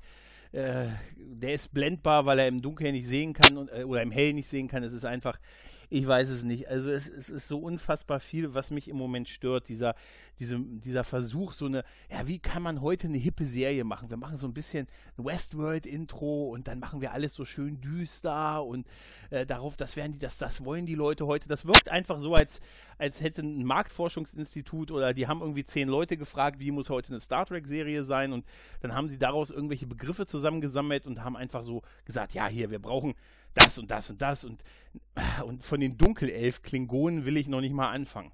Also ganz ehrlich, ich finde die vom Design total furchtbar und dass die nur Klingonisch sprechen, das habe ich original die erste Minute ganz cool gefunden und danach hat es mich genervt. Und ehrlich gesagt ist das für mich auch kein Klingonisch. Tekova. Tekorma. Ey, ganz ehrlich, Alter. Nee, ganz ehrlich, und es ist einfach, ich weiß wirklich nicht, wo ich äh, da an oder anfangen soll oder, oder aufhören soll. Es ist einfach wirklich viel, was mich stört. Mich stört das bisherige, mich stört das Storytelling, mich stört, stört äh, hier der Sporenantrieb, mich stören die, die flachen Charaktere, die, wie ich sogar finde, zum Teil echt schwachen schauspielerischen Performance. Ich finde, dass das Discovery Design wirklich eine Katastrophe ist. Gut, klar, die Effekte, natürlich, die sind großartig. Müssen wir natürlich nicht drüber reden. Das ist eine, ist eine Serie 2017 mit einem riesen Budget. Ähm, die Effekte sind da einfach, das ist nicht von der Hand zu weisen, die sind natürlich State of the Art und großes Kino. Und vielleicht wird es ja auch noch. Das rede ich mir zumindest ein. Wisst ihr, was, was das Schlimmste für mich irgendwie im Moment bei, an der Sache ist? Ich werde es weitergucken. Ich, ich werde es wirklich weitergucken, weil es steht ja Star Trek drauf. Und das ist vielleicht auch aus Sicht des der Produktionsfirma vielleicht auch der ganz gemeine Trick an der Sache. Vielleicht haben die gesagt, hey, die Star Trek-Fans, die werden es gucken, weil Star Trek draufsteht. Die haben wir eh sicher. Die regen sich wahrscheinlich auf, dann wird drüber geredet, dann ist es ein kontroverses Thema, es wird über die Serie gequatscht. Und vielleicht für neue Leute, die sonst nichts mit Star Trek zu tun haben, ist es auf die Art eine coole Serie. Das ist tatsächlich das, was mir die letzten Tage oder die letzten Wochen immer wieder begegnet ist, Leute, die sonst überhaupt nichts mit Star Trek anfangen können, haben das jetzt auf Netflix gesehen und gesagt, Alter, ist ja ganz cool, finde ich ganz cool. Und wenn ich dann sage, ja, das ist mir zu düster, zu deprimierend, Star Trek war Zusammenarbeit, gemeinsam an einem Problem arbeiten, forschen, ähm, mutig sein und so, ja, aber das ist doch du mit deinem alten Scheiß und, oder ja, hier, komm mal, du bist nicht mehr in den 90ern, ne? Also das muss ich mir anhören. Und äh, ganz ehrlich, ich habe echt schon das Gefühl, vielleicht ist das ein ganz mieser Trick des Produktions, der Produktionsfirma, weil sie wissen, wir bleiben dabei dabei. Ich bleib dabei. Ich, ich wünschte, ich könnte aufhören. Aber ich kann es nicht. Ich, ich, ich rede mir das auch gar nicht ein oder ich werde das gar nicht so propagieren. Ich werde es trotzdem jetzt jede Woche weiter gucken und mich wahrscheinlich auch jede Woche mit dem Blutdruckmessgerät dran setzen und sagen, Alter, der Sporenantrieb, dieser verdammte Sporenantrieb und die verdammte Exposition, die sie in einer Tour begleiten und hey, kann, geht das geht das noch unsympathischer oder kann man noch mehr heroische One-Liner loslassen, nur um, weil es heutzutage ja so hip und so cool ist, damit der Trailer super wirkt. Äh, ich reg mich schon wieder auf. Ich könnte darüber noch Stunden reden. Anderthalb Stunden habe ich schon drüber geredet, um ein bisschen superschwellige Werbung zu machen. In der, beim, beim zwei, also meinem Podcast Not und Krempel, den ich mit dem guten Chris zusammen mache, haben wir in der aktuellen Folge ähm, anderthalb Stunden über Discovery geredet. Ähm, das ist eigentlich ganz witzig, weil wir haben die erste Hälfte, die erste halbe Stunde zumindest, vor anderthalb Jahren aufgenommen. Hört man auch in meinem Ton so ein bisschen. Ähm, und haben da äh, darüber geredet, was wir uns von der Serie erwarten. Und da haben wir noch nichts gewusst und waren total euphorisch. Und die restliche Stunde haben wir letztes Wochenende aufgenommen mit so drei Folgen, die wir gerade gesehen haben. Und man könnte auch sagen, Not und Krempel hated. Also wirklich, äh, hört doch da mal rein.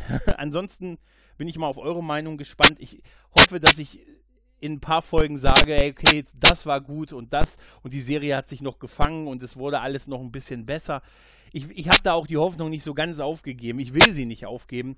Aber ähm, ja, im Moment bin ich relativ äh, ratlos, was die ja, Jungs und lieber Serienrepublik-Podcast. Ich bin mal auf die Folge gespannt, auf die anderen Audiokommentare. Bin mal gespannt, ob ich da jetzt alleine oder wie ihr das so seht. Ich wünsche euch was. Macht's gut, Leute. Macht's gut. Ciao. Ja, vielen Dank an Gregor für diesen wirklich sehr treffenden Einspieler. Äh, ja. Man erkennt, dass er sich ja. da schon Gedanken drüber gemacht hat für einen anderen Podcast. äh, ich finde es tatsächlich äh, ziemlich gut beschrieben. In der Tat, das Düstere in der Discovery hat mich auch sehr gestört. Es stört mich auch immer noch, die Atmosphäre, in der sich der Captain da bewegen muss. Äh, fand ich schön, wie er gesagt hat, er ist blendbar. Das ist, ist mhm. tatsächlich so. Und die Sache mit dem Sporenantrieb, ja. also. ähm, aber äh, zum Thema blendbar, ich finde, er hat was gesagt, das ist ganz richtig. Ähm, es wirkt wirklich so wie ähm, das große Marketing-Ding. Was brauchen wir? Es muss ein bisschen düster sein, wir mhm. brauchen möglichst tiefgründige Charaktere. Äh, allerdings fühle ich mich dabei schon seit der ersten Folge tierisch verarscht, weil alles, was irgendwie pseudo-tiefgründig klingen soll oder tatsächlich auch klingt, das ist sowas von heiße Luft. Und ich habe mittlerweile so viele Leute, die sagen, das ist ja so begeistert, das ist ja tiefgründig. Nein, es ist einfach nur aufgeblasene Scheiße. Ich mhm. habe da nicht irgendwie ein tiefgründiges Thema angesprochen gesehen, auch keinen wirklich tiefgründigen Satz, sondern einfach nur Unsinn. Ich habe Leute staunen hören über das coole Ding im Pilotfilm, dass der Captain das Starfleet-Symbol in den Wüstensand gelaufen ist. Ich ja, habe hier, das war der erste Moment, wo ich mir die Hände über den Kopf zusammengeschlagen habe und ich glaube, gefühlt 20 Minuten Mary in eine Sprachnachricht geschrieben habe. Was für ein Scheiß das doch ist, den wir uns da verkaufen. Vor allem, ähm, zum Thema Exposé. Das, das scheint auch nicht besser zu werden. Im Pilotfilm war es so, dass der Captain und sein erster Offizier durch die Wüste marschieren und sich gegenseitig ihre Charaktereigenschaften erklären müssen, obwohl sie immer wieder betonen, wir arbeiten ja schon seit sieben Jahren zusammen. Aber ich sehe das so und so, weil ich wurde so und so erzogen auf dem, dem Planeten und darum ist das so und so meine Meinung.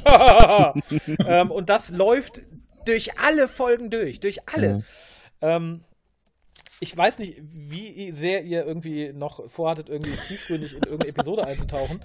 Ich habe mir tatsächlich nur mal nebenher beim Gucken zur dritten ein paar Notizen gemacht, die halt wirklich ein Schwachsinn an den nächsten reiht. Das war wirklich der Moment, wo ich dachte, okay, schlechter kann es nicht werden. Die vierte hat mich auch so ein klein bisschen versöhnt.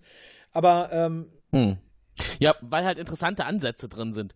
Ich verstehe nicht, was die Leute denken es ist tatsächlich so, dass man sich nicht mitgerissen fühlt. Es ist einfach nur auf Action gemacht äh, und zwar auf plumpe Art und Weise. Man erkennt äh, schon im Vorfeld, was soll da jetzt passieren, was wird da jetzt aufgehört. Ah ja, genau, genauso habe ich das erwartet. Äh, die Szene rund um das andere Schiff, auf dem sie dieses übergroße Bärtierchen fangen, wie, wie sie es dann einsetzen und zufällig passt das alles. Ach, wir haben da ja so ein, ja. so ein Gestell, da können wir es ja mal reinsetzen, mal gucken, was passiert. und das ist in Wirklichkeit gar nicht böse. Wahrscheinlich hat es auch noch ganz furchtbar Aua, ja. wenn das dann benutzt wird, um zu springen. Darauf läuft es doch hinaus. Das wusste man nach dem ersten Satz von Michael, die sagte, na, vielleicht ist es ja gar nicht böse, vielleicht ist es lieb, es ist ja auch gar nicht auf Angriffe konzipiert. da wusste ich, okay, es wird am Ende dieser Folge rauskommen, dass es ein liebes Tierchen ist, was nur Gutes möchte und furchtbar gequält wird. Das hatten wir schon in der Doppelfolge Voyager wesentlich besser Und es hat den ersten Offizier getötet und es ging uns am Arsch vorbei, oder? Das war nicht der erste Offizier, es war der Sicherheitsoffizier. Äh, der, der, Sicherheitsoffizier, richtig, genau. Der, ja, der mit dem roten Der ein bisschen sehr überheblich war. Genau, die mit der roten Unterwäsche. Genau, wahrscheinlich hat sie genau. rote Unterwäsche ähm, getragen, aber es. Äh, genau. Es, ähm, und äh, es berührt einen nichts, hm. weil auch alles irgendwie, ich, ich glaube tatsächlich, selbst wenn man nicht genau hinguckt, wird halt tatsächlich keine Sympathie zu irgendwem aufgebaut. Mir sind diese Leute da alle durchweg egal, bis auf der erste Offizier, weil ich ihn einfach Mhm, knuddelig mhm. finde. Ähm, und wenn man tatsächlich näher hinguckt, wie gesagt, das ging bei der dritten Folge so, wo ich wirklich von Minute zu Minute fast angefangen habe zu heulen. Man baut sich wirklich was zusammen, ohne Sinn und Verstand, ohne darauf zu achten, ob es in dem Kontext irgendeinen Sinn ergibt, nur um mit der Geschichte weiterzukommen. Ich, äh, die dritte Folge ist ja die, wo sie dann zur Discovery kommt. Und es fängt halt wirklich mit, mit Unsinnigkeiten an. Wir haben einen Gefangenentransport, der nur einen, einen Captain hat. Es ist kein zweiter dabei. Es sind fünf Gefangene an Bord, die jederzeit ausflippen können, aber wir haben nur einen Captain dabei. Das Ding hat offensichtlich keine Schilde, das kleine elektrofressende Käfer von der Hülle fernhält. Die alte marschiert bei eben raus, um durchzufegen und wird dabei einfach von der Hülle geweht. Punkt. Es ist, ja, jetzt können wir alle sterben. Gut, dass die Discovery gerade da ist. Ähm, dann sind wir an Bord der Discovery, wo alle sagen, oh, guck, da ist hier äh, Michael, ich weiß gar nicht mehr, wie sie mit Nachnamen heißt. Michael Burnham. Michael Burnham, der erste Meuterer in Starfleet. Ja, das muss natürlich, das muss die allererste sein, die gemeutert hat. Sonst wäre das, sonst wäre das ja nicht so ein cooler Charakter, wenn es nicht die erste wäre. Und oh, wir haben fünf Gefangene an Bord. Ja, wir müssen die füttern. Sperren wir sie ein und geben ihnen das Essen in die Zelle? Nein, wir lassen sie einfach in die Mensa mit all den Hm. anderen. Finde ich es auch so Turboschwachsinn. Und das zieht sich durch die ganze Folge. Mal ganz davon ab, dass ich keinen Menschen auf dieser Welt oder anderen kenne, der freiwillig Glückskekse frisst. Und wenn das doch sein Familienunternehmen in 20. Absoluter ist, Schwachsinn, Die isst, ja. die isst man nicht Nee. gern. Die sind auch Ähm, gar nicht zum Essen und- gedacht. Nee, und dann vor allem dann die ganze Zeit überall dunkel. Dann kommt der schlaue Satz, ja, meine Augen sind kaputt vom Krieg, darum brauche ich die Dunkelheit. Am Ende der Folge steht er im strahlenden Licht in seinem Raum und es juckt niemanden, vor vor allem ihm nicht in seine Augen nicht. Dann haben wir so schöne Sachen. Ich meine, wir haben ja hier fortgeschrittene Hologramme zur Kommunikation, aber um das Hochsicherheitsgewächshaus abzuschließen, haben wir ein Atemkontrollgerät, Ja, was man einfach mit einem vollgespuckten Taschentuch überwinden kann. Das war der das war Hammer. unglaublich dämlich. Ja, und vor allem dann ist sie mit einem Kadetten an Bord. Ich frage mich, wenn es so ein hochexperimentelles geheimes Schiff ist, warum setzt man Kadetten an Bord ein? Das würde mir niemals einfallen, in einer Geheimoperation Kadetten an Bord zu nehmen. Und dann ist es noch ein Kadett, der sagt, hahaha, ich habe noch nie eine Frau gesehen, die Michael heißt, außer die berühmte Meuterin. Aber das kannst du doch nicht sein. Ich habe alles über die gelesen, aber noch nie ein Foto gesehen. ähm, so Sie hat ja auch gelesen. Fort. Ja, ich habe ich hab ja noch locker Punkt, die sich dann einfach ziehen. Das ist einfach Schwachsinn. Ich finde, äh, im vierten fährt das so ein bisschen zurück. Da sind nicht ganz so viele Unsinnigkeiten hin.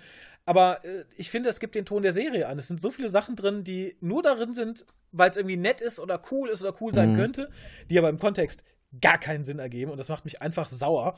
Zumal ich die Darstellerin von Michael unglaublich schwach finde. Ich mochte sie in Walking Dead schon nicht sonderlich, weil ich fand, da war sie eine der schlechteren Darstellerinnen. Hier macht sie nicht viel, außer trotzig zu gucken und pseudo-schlaue Sprüche um sich zu werfen. Oder Alice im Wunderland zu zitieren, weil Spocks Mama ihr das immer vorgelesen hat zum Einschlafen. ähm, nee, also wie gesagt, nach der, nach der dritten Folge war ich wirklich sauer, wirklich sauer. Die vierte hat mich ein bisschen versöhnt, allein durch den äh, Shipwide Broadcast äh, über das Leid der Kolonie, die da gerade angegriffen wird. Ich fand, das war ein relativ erwachsener Moment für die Serie. Ähm, und dass die Discovery aussieht wie ein Karussell, wenn sie fliegt. Fand ich auch großartig. Schwachsinnig, aber großartig. Also diese schiffsweite Durchsage, ich finde, das war schon so ein bisschen äh, auch was, was kein anderer Captain sich jemals geleistet hätte, an, um seine Crew Natürlich zu nicht. manipulieren, dann so eine Einspielung zu machen. Auch das ist wieder grenzwertig. Und insgesamt äh, kann man es schön zusammenfassen, das, was die da getrieben haben, um Discovery jetzt so auf die Bildschirme zu bringen, äh, alles, was wir jetzt Ja. gerade serviert bekommen, das ist ein Schlag ins Gesicht für die Fans der ersten Stunde beziehungsweise der alten Serien. Es wird äh, ad absurdum geführt, was wir kennen und was wir lieben an Star Trek. Bei mir war das so, ich weiß nicht, ob das bei euch ähnlich war, äh, ich habe mich nicht so sehr interessiert für die Handlung im Vorfeld. Man hat zwar immer wieder mal gelesen, es geht jetzt voran mit der Entwicklung der neuen Serie, es gab ja Krisenzeiten und äh, wurde wieder Personal abgezogen und dann waren plötzlich wieder neue Leute da und ich habe mir gedacht, okay, schön, ja, da kommt was Neues, super. Ich habe niemals damit gerechnet, dass die das so in den Sand setzen. Nein. Und dass, dass man sich vor allem so wenig um das kümmert, was man getan hat in den letzten Jahrzehnten, um Star Trek aufzubauen. Man reißt es jetzt mit dem Arsch wieder ein. Und das Schlimme ist, wenn man sich anguckt, wer da alles mitmacht. Ich meine, das sind ja jetzt Ja. nicht völlig Star Trek-fremde fremde Leute. Ja. Das sind Leute, die haben äh, seit Jahrzehnten mit Star Trek. Die Familie. Roddenberry ist Sohn beteiligt. Von Roddenberry auch und sowas, ne? Da denke ich mir, das kann doch alles nicht wahr sein. Und da bin ich auch ganz offen in meinem Star Trek Mimimi. Das ist nicht mein Star Trek Mimimi, was Felo Ähm, gesagt hat. Das ist also- einfach, ich, ich verstehe es auch bis heute nicht. Äh, Also ganz da kurz. muss ich fairerweise sagen, äh, nee, mach du weiter. Also, nee, was vom Design her, ich finde das Schiff so grottenhässlich. Ähm, als dieses, diese eine Szene war, als man mit der Kamera von unten an, ans Schiff gekommen ist, dachte ich, da ist ein Sternenzerstörer. ja. ne? Mit Karussell. Ja. Äh, dann, als die dann auf diesem anderen Schiff waren und dieses Bärtierchen gefangen haben, dachte ich, ich bin bei Alien. Mhm. Und auf dem äh, Schreibtisch vom Captain Lorca was, war, glaube ich, ein Tribble. Einer. Mhm innerhalb von Sekunden der möglichst weit weg von den Glückskeksen stehen muss. Ja, wahrscheinlich ist er nicht an die, der geht auch nicht an die Glückskekse. Siehst du, niemand mag Glückskekse, nicht mal die Tribbles.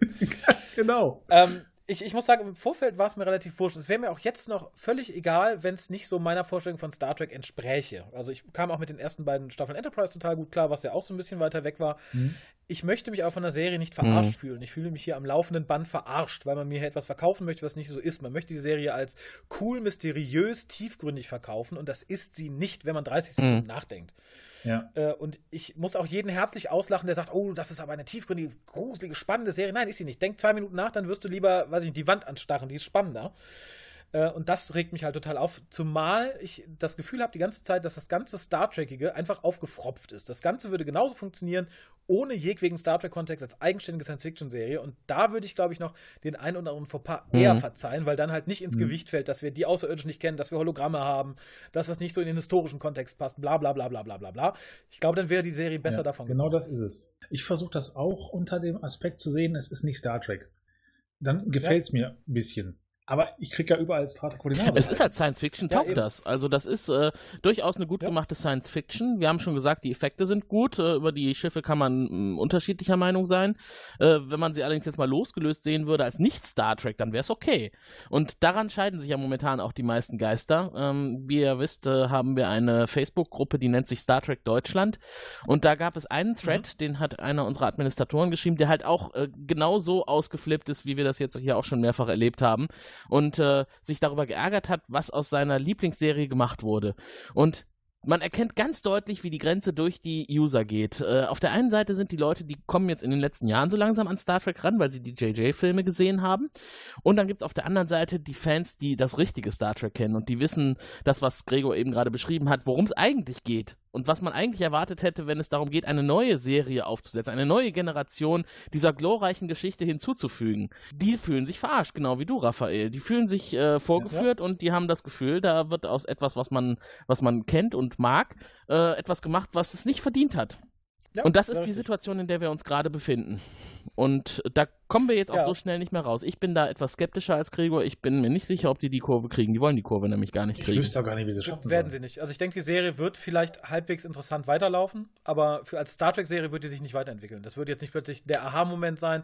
Das wird vor sich hin dümpeln. Wir, wir kriegen so ein bisschen erklärt, was mit dem, mit dem mhm. Bärenvieh ist. Wir werden ein bisschen Krieg sehen vielleicht noch das eine oder andere Mysterium um den halbblinden Captain oder was wirklich in den Glückskeksen ist oder so ein Scheiß. Aber ich glaube nicht, dass wir da noch irgendwie das große Aha kriegen.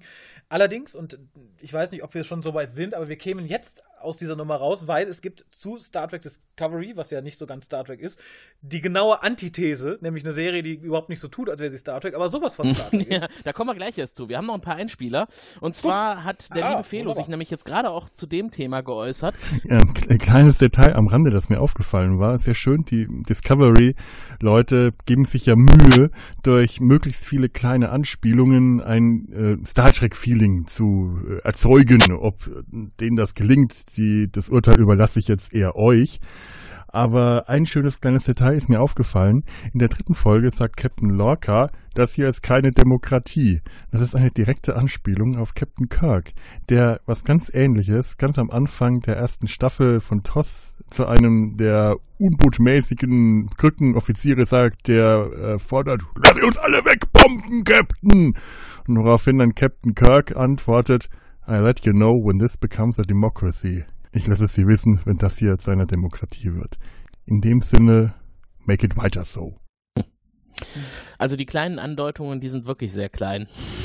Äh, es ist halt Starfleet, es ist Föderation und die Insignien werden mehrfach verwendet und äh, diese Anspielungen im Hinblick auf TOS, gut, die kann ich jetzt eh nicht verstehen, ich habe es ja nicht gesehen am Stück, aber sobald jetzt der erste Mal einen Earl Grey Tee trinkt, werde ich wahrscheinlich auch aufmerken und denken, oh schön.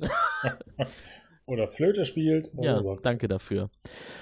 Wobei es hier jetzt noch nicht so konkret um die Fans geht. Dazu hat Felo sich auch nochmal geäußert und wir haben hier noch einen weiteren Einspieler, den ich euch direkt hinterher schicke. Mein eigenes Mimimi über das Mimimi der anderen, also das, das ist nicht mehr mein Star Trek Mimimi, hat mich dann auch mal dazu gebracht, mal drüber nachzudenken, was denn nun eigentlich mein Star Trek ist. Und so gern ich jetzt sagen würde, die moralischen Werte und die Philosophie und die Botschaften von Star Trek waren mir ein moralischer Kompass in meinem alltäglichen Leben. Es ist totaler Bullshit. Ich glaube, jeder, der sowas behauptet, ist entweder ein ganz großer Dummschwafler oder ein Lügner. Die hohen moralischen und ethischen Werte eines Jean-Luc Picard sind im Alltag wahrscheinlich nicht so ohne weiteres umzusetzen und was immer wir uns da einreden, ich bezweifle, dass es das ist, was Star Trek in uns tatsächlich, naja, in euch vielleicht. Vielleicht seid ihr bessere Menschen als ich. Bei mir hat das nicht so richtig gezogen. Ich habe das zwar auch gerne mitgenommen. Als Kind nicht so sehr, da hat mich das gelangweilt. Als Teenager fand ich das auch etwas öde. Mit heranwachsendem Alter hat mich das dann mehr interessiert und das hat man natürlich dann auch äh, gerne mal mitgenommen. Aber was mich eigentlich an Star Trek immer fasziniert hat, was mir immer den Star Trek Spaß bereitet hat, dieses Star Trek Gefühl ist etwas ganz Simples, Einfaches, Banales. Raumschiffe im Weltall. Das kann ich auf diese drei Worte runterbrechen. Das ist enttäuschend, ich weiß, ich würde jetzt gerne intelligent klingen, habe jetzt davon. Da gibt man sich Mühe, einen intelligenten Eindruck zu machen, und dann kommt Star Trek her und entlarvt einen als geistigen Pupser. Ja, naja, kann man nichts machen, ne? Aber ganz ehrlich, wenn ich zugesehen habe, wie die Enterprise durchs Weltall geflogen ist, ganz egal ob A, B, C, D, X, wurscht, die, die, die Voyager wusch auf Warp gegangen ist, irgendein Schiff im Orbit geflogen ist, manövriert haben und alles, ach, das ist einfach schön, das hat mir einfach Spaß gemacht auch das Innere der, der Raumschiffe, die Brücken, die Maschinenräume oder das Panoramadeck der auf Deep Space Nine, wenn man gesehen hat, wie sich das Wurmloch geöffnet hat. Boah, ich habe das geliebt. Ich kann da heute noch stundenlang zuschauen. Jedes Mal, wenn ich mich gelangweilt habe beim Fernsehen, habe ich mit der Fernbedienung Raumschiff gespielt. Das äh, ist so kindisch und kindlich wie nur irgendwas, aber genau das ist der Spaß, den ich immer an Star Trek gehabt habe. Ganz egal welche Mannschaft, ganz egal welcher Schauspieler mein Liebling war, ganz egal welcher Planet, in dem Moment, wo Raumschiffe geflogen sind, dann habe ich richtig den Spaß an Star Trek gehabt. Selbst wenn das Raumschiff der Millennium Falke oder die Orville oder das Raumschiff von Captain Buck Rogers war, irgendwie war das für mich immer Star Trek. Und in der Hinsicht hat mich auch keine Star Trek-Serie und kein Star Trek-Film je wirklich enttäuscht, ganz egal, was ich von den Filmen auch sonst so halte und den Serien. Und ich hoffe, dass meine Urteile ansonsten etwas intelligenter und tiefsinniger sind als Raumschiffe im Weltall, dann ist alles gut. Und auf diesen kleinen, gemeinsamen, simplen Nenner hat es auch die Serie Discovery, ganz egal, was man sonst alles noch über sie sagen kann, geschafft, für mich tatsächlich mein Star Trek zu sein. Raumschiffe im Weltall. Woohoo! Ist es vielleicht so leicht? Für manche ist es einfach das Raumschiff im Weltall das, dann sind es glücklichere Menschen. Aber selbst da ist Discovery nur knapp, knapp, äh, knapp äh, dran, dran irgendwie, weil das ist ja eher Karussell im Weltall. Das ist ja jetzt nicht mehr kein, kein normales Raumschiff mehr. Ja. Ähm, nee, finde ich schön, wenn man es so simpel sehen kann. Ich muss sagen, äh, selbst 500 weitere Raumschiffe hätten auch Star Trek 10 in meinen Augen nicht mehr mhm. rausgerissen. Da kann fliegen, was möchte, das ist mhm. kein guter Film. Also ich finde, eins kann man auf jeden Fall mitnehmen jetzt aus Felos Feedback zu dem Thema. Jeder geht unterschiedlich ran an diese neue Serie und jeder hat unterschiedliche Erwartungen. Ja. Und bei Felo war es halt einfach tatsächlich äh, der optische Aspekt, der eine Rolle gespielt hat. Und der wird ja befriedigt jetzt im neuen Star Trek Discovery. Ähm, ähm, wobei ich da sagen muss, ich finde die CGI für eine neue Serie auch nicht sonderlich mhm. gut. Also ich finde da manche Aufnahmen in The Orville besser. Okay, besser. da kommen wir gleich noch auf The Orville zu sprechen. Da finde ich gerade, dass eigentlich die Ausgefeiltheit von Details äh, nicht so im Vordergrund steht. Dafür sieht die CGI besser mhm. aus. Wie gesagt, ich habe bei Discovery, man sagt ja, als das erste Bild der Discovery vor, vor ein paar Monaten erschien, und er sagt, oh mein Gott, das sieht ja schrecklich aus, oh mein Gott, oh mein Gott. Da ruderten die ja ganz schnell zurück. Nee, das ist nur so ein Vorab-Rendering, das ist gar nicht echt. Nein, es sieht genauso aus wie dieses erste Bild. Es ist keine gute CGI. Ja. Es ist, äh, natürlich ist CGI nie Modellarbeit, aber wenn man sich zum Beispiel Sachen von Enterprise anguckt, die Serie ist 15 Jahre alt und die sieht nicht wesentlich schlechter aus als das, was man uns jetzt Ja, Discovery stimmt. präsentiert. Und das, Mhm. finde ich, ist eine Schande. Ja, okay, wenn man das so sieht, dann ist das tatsächlich so. Den Vergleich mit dem alten Star Trek hat auch der Sascha nochmal gezogen. Ich habe ja gesagt, wir haben heute eine Masse von Einspielern. Das ist toll, aber für uns natürlich auch Herausforderung und für euch auch. Der Sascha äh, beschäftigt sich jetzt mit dem Vergleich neues Star Trek und altes Star Trek. Ja, noch ein kleiner Nachtrag. Und ich glaube, was mich auch sehr stört an Discovery ist, äh, dass zwar gesagt wird, dass da eine Forschungseinrichtung ist, aber im Grunde genommen alles so düster und militärisch rüberkommt, wie wir es äh, selbst in äh, finstersten Deep Space Nine Zeiten, und ich liebe Deep Space Nine, nie erlebt haben. Und ich finde, das, was wir da sehen, das ist einfach nicht Star Trek. Das ist das große Problem. Das mag vielleicht eine einigermaßen okay Science-Fiction-Serie sein, Wobei es auch einfach so in der Handlung hoffenweise Logiklöcher gibt und äh, Style over Substance. Aber es ist einfach meiner Meinung nach nicht das, was Star Trek ausgemacht hat. Und äh, es ist viel zu düster, es ist nicht optimistisch, es ist nicht, dass wir stoßen in fremde Gebiete vor und erkunden die und äh, erleben dabei Abenteuer, guten Rahmenhandlungen muss heute sein. Man kann sie ja auch gut machen, wie man schon in den 90ern bei Babylon 5 gesehen hat. Aber äh, das, was wir da momentan bei Discovery, glaube ich, erleben, das äh, puh, macht für mich keine große Lust, ähm, da weiter zu gucken. Also, wie gesagt, ich äh, habe auch gar kein Interesse momentan. Also es juckt mir nicht in den Fingern, wie es noch zu äh, Top Star Trek Zeiten war, wirklich für beide Episode rausgekommen ist. Gucken. Ach, ich weiß nicht. Naja, schade drum. Ja, schade drum. Also, es geht mir auch so, wenn eine neue Folge Discovery rausgekommen ist, muss ich die nicht direkt sehen. Schau sie mir dann an. Ich habe ganz gar nicht, ich hab gar nicht mitbekommen, dass schon wieder eine raus muss. ja, ich glaube, wir sind jetzt bei Folge 4 zum Zeitpunkt der Aufnahme dieses Ja, ich habe am Podcasts. Sonntag, glaube ich, die Folge 3 gesehen und ja. Ja. Aber äh, es gibt eine andere Serie, bei der freue ich mich tatsächlich auf jede neue Folge, die rauskommt. Und äh, wir haben es schon mehrfach angesprochen heute. Lustigerweise zum selben Zeitpunkt mit dem CBS und äh, mit Discovery aufwartete, einer neuen Serie im Star Trek-Universum, kam der kleine Seth MacFarlane mit seinem äh, Family Guy Background und äh, American Dad Background und hat sich mal hingesetzt und gesagt, ich bin Fan von Star Trek und ich wünsche mir eine Serie, so wie ich sie in der Vergangenheit geschätzt und geliebt habe und ich mache jetzt mal was eigenes. Sprach's Mhm. und hat's getan. Und äh, Ja, und äh, verkauft es zumindest äh, so der ersten Trailer nach irgendwie noch als die Seth MacFarlane Tiki Kakakotze Humor Science Fiction Serie, die man eigentlich von einem Seth MacFarlane erwarten Ja. würde, finde ich. Ähm, was sich aber relativ schnell schon, ich glaube im Laufe der zweiten Folge, ähm, glaube ich, als Nullnummer erwies, nur um eine eigene Star Trek Serie produzieren zu dürfen, denn ähm, ich finde tatsächlich, sie wirkt an manchen Stellen wesentlich erwachsener und tiefgründiger als Discovery ja, das gerne versucht. absolut. Aber Ja. das liegt auch einfach daran, dass er unter dem Radar dieser Meinung, die da im Vorfeld verbreitet wurde, reingeflogen ist in das ganze Ja. Thema. Ich finde das unglaublich clever, das zeitgleich mit Discovery zu machen. Und ich glaube, momentan laufen Ja. im Hintergrund große, böse Gespräche zwischen Fox und CBS. Fox mit The Orville und CBS mit äh, Star Trek. Die werden nicht glücklich sein, dass ihnen dermaßen die Show gestohlen wird. Wir haben Nee, ich glaube auch nicht. Ähm, zumal, ich finde, The Orville sagt ja gerade schon, ist die perfekte Antithese zu Discovery, weil ähm, es, sie macht genau das Gegenteil von dem, was Discovery macht. Sie ist hell, sie hat ein positives Menschenbild, äh, sie ist tiefgründig, ohne darauf zu beharren, tiefgründig zu sein, was natürlich dann immer durch diesen pipi Kakakotzen-Humor, der immer noch irgendwo präsent ist, so ein bisschen aufgelockert wird und darum irgendwie erst auf den zweiten Moment so jemanden zum Schlucken bringt. Also es war gerade, ich weiß nicht, die dritte Bitte red Episode, nicht von Schlucken dem- bei mit dem Pipi Kind. Er hat. Schlucken gesagt. Das, äh, wobei auch das, auch das würde ich Und, und Serie- damit sind wir schon im Tenor der gerade sagen, Serie. Auch das der Serie zu. Äh, wir, werden, wir kriegen tatsächlich äh, Dinge und Situationen zu sehen, die hätte man sich in keiner Star Trek-Serie vorstellen können.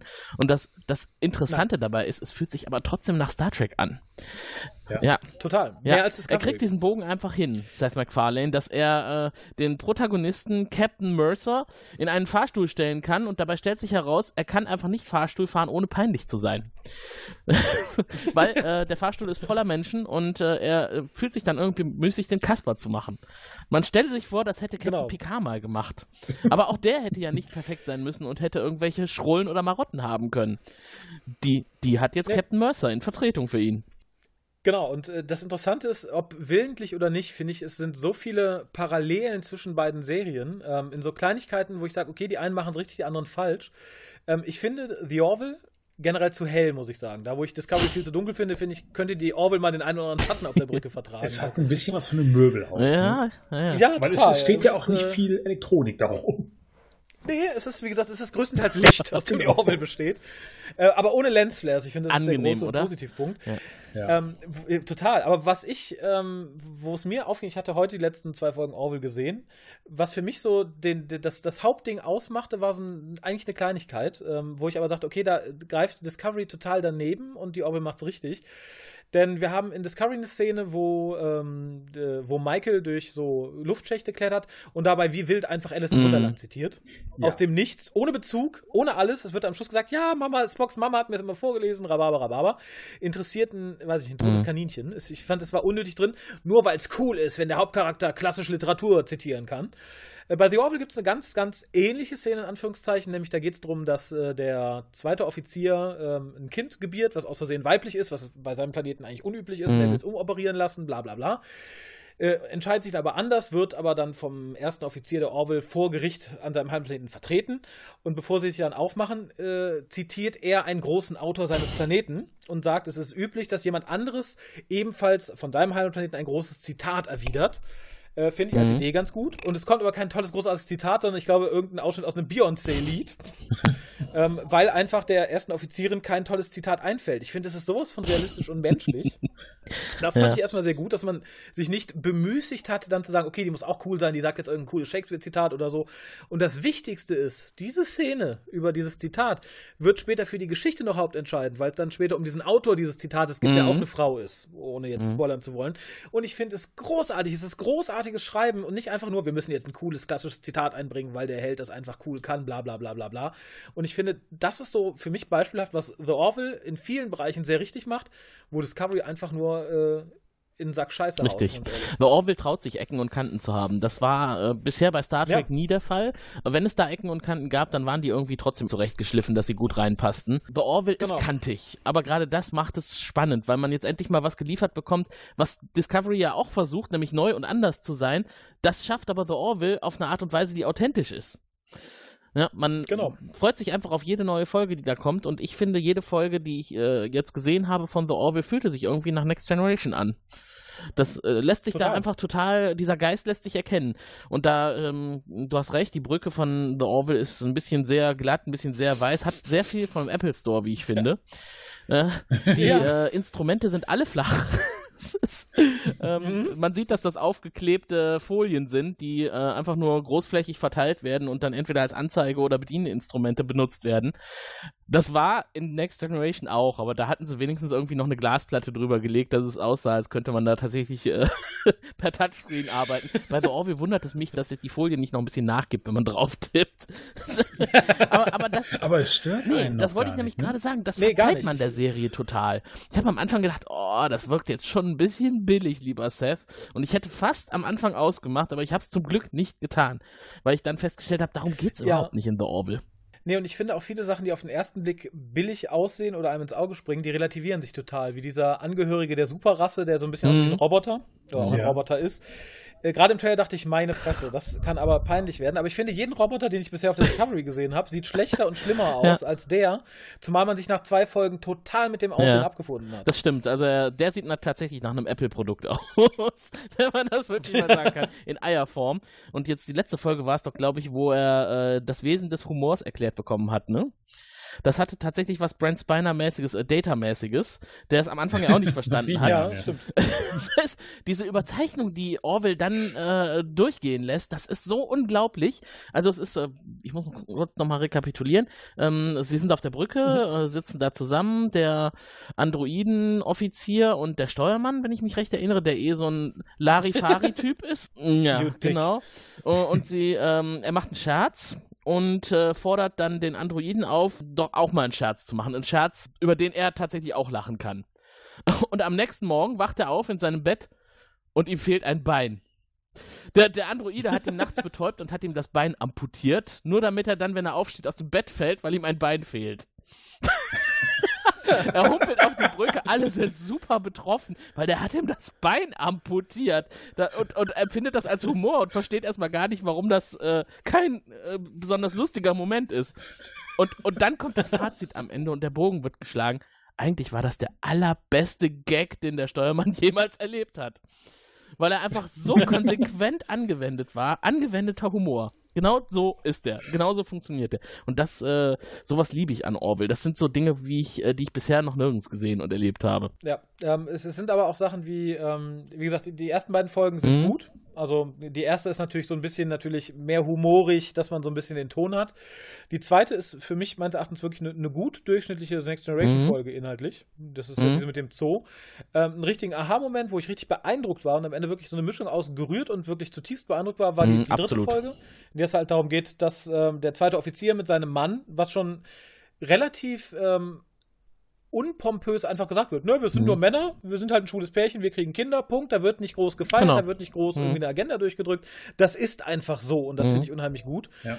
Äh, und dann geht es halt darum, ja, wir haben jetzt einen Mädchenkrieg, wir lassen uns umoperieren. Das ist ein moralisches Dilemma und es wird auch relativ ausführlich behandelt und vor allem nicht dumm. Es gibt eine Szene, wo ich dachte, okay, da wäre Discovery und auch viele andere Serien wären einfach auf diesem Standpunkt stehen geblieben, nämlich sagt dann diese Rasse, ja, Frauen sind ja viel schwächer und darum können, die, können wir nichts mit Frauen anfangen in unserer Society. Und daraufhin sagt halt die erste Offizierin, hier, guck mal, verbieg mal diesen Stahlkubus. Äh, kann ich nicht, der ist ja aus reinem Stahl, das geht nicht. Aber die Sicherheitschefin, die natürlich von irgendeinem Planeten kommt, wo das ganz easy geht, weil die Superkräfte hat, macht daraus eine Kugel und Punkt. Und ich dachte, okay, in 90% aller Serien wäre es jetzt als Argument stehen geblieben. Guckt, eine Frau ist stärker als ihr, dein Argument ist nicht valide. Aber ich dachte, das zählt ja nicht, die kommt von einem anderen Planeten. Und genau das wurde auch als Argument aufgegriffen. Der sagte, nö, die kommt von einem anderen Planeten, natürlich sind die alle viel stärker. Wäre jetzt ein Mann von ihrem Planeten da, wäre der ja noch stärker als sie. Und ich fand gut, dass man sowas einbaut, weil es gibt einen unheimlichen Realismus, weil äh, in Discovery ist, jawohl, die Frau ist stärker, siehst du, du hast nichts zu sagen, ihr seid unsinnig und dabei wäre es dann als Argument mhm. stehen geblieben. Und ich finde, da geht Orwell immer noch einen Schritt, den ich sehr beeindruckend finde. Es war an so paar Sachen schon, auch in der Folge danach. Ich dachte, okay, da stoppt man nicht da, wo es für die Geschichte notwendig oder passend ist, sondern da geht man den Schritt weiter, der in Richtung Realismus führt. Und das halte ich der Serie mhm. unheimlich gut. Genau, das ist das Neue und das ist genau das, was wir weiter sehen wollen. Und auch wenn Discovery äh, ja. äh, unsere Bildschirme zurzeit äh, nicht unbedingt mit Freude erfüllt, wenn The Orville weiter produziert wird und äh, da ist zwar noch keine zweite Staffel versprochen, aber wir alle hoffen, das passiert, dann haben wir immer einen Ausgleich. Und den werden wir den ja, werden wir vermutlich Fall. auch äh, sehr brauchen. Bei Discovery habe ich immer das Gefühl, dass mir einer sagt, das ist Star Trek und du musst jetzt Star Trek gucken und mein Gehirn sagt, nee. Bei Orville genau, ist es ja, genau anders. Sagen, es ist cool, du musst es cool finden, genau. es ist tiefgründig, du musst es tiefgründig finden und das äh, unter Waffengewalt äh, fühle ich mich mm. da nicht wohl, muss ich sagen. Genau, und bei Orville ist es halt, da sagt mein Gehirn, das Umgekehrt. ist ja Star Trek. Und dann steht aber niemand genau. und sagt, das ist nicht Star Trek. Aber es fühlt sich so an. Okay. Ja. Ne? Ja, und äh, genauso ist es auch mit, mit Tiefgründigkeit und Intelligenz in der Serie. Die Serie verkauft sich tatsächlich immer noch so ein bisschen als locker und lustig. Ähm, ist aber, wenn man näher hinguckt, tatsächlich nicht nur locker und lustig, sondern tatsächlich mhm. hat auch was zu sagen. Mhm. Und das finde ich sehr schön. Und was ich gerade jetzt in der letzten Orbit-Folge der vierten, die ich gesehen habe, der Serie jetzt so gut halten muss, ich finde ja Seth MacFarlane und auch so die, die andere Hauptcrew, das sind so durchschnittliche bis okayige Schauspieler. Also Seth MacFarlane kann gut schreiben, finde ich, wenn man die Art von Humor mag. Als Schauspieler finde ich ihn so lala. Da finde ich ihn ganz okay. Aber sie haben exzellente, wirklich exzellente ja. Nebendarsteller und die vermisse ich halt in Discovery. Wir hatten Liam Neeson ja. in einer Nebenrolle in der vorletzten ja. Folge. Liam Neeson! In einer ähm, Nebenrolle.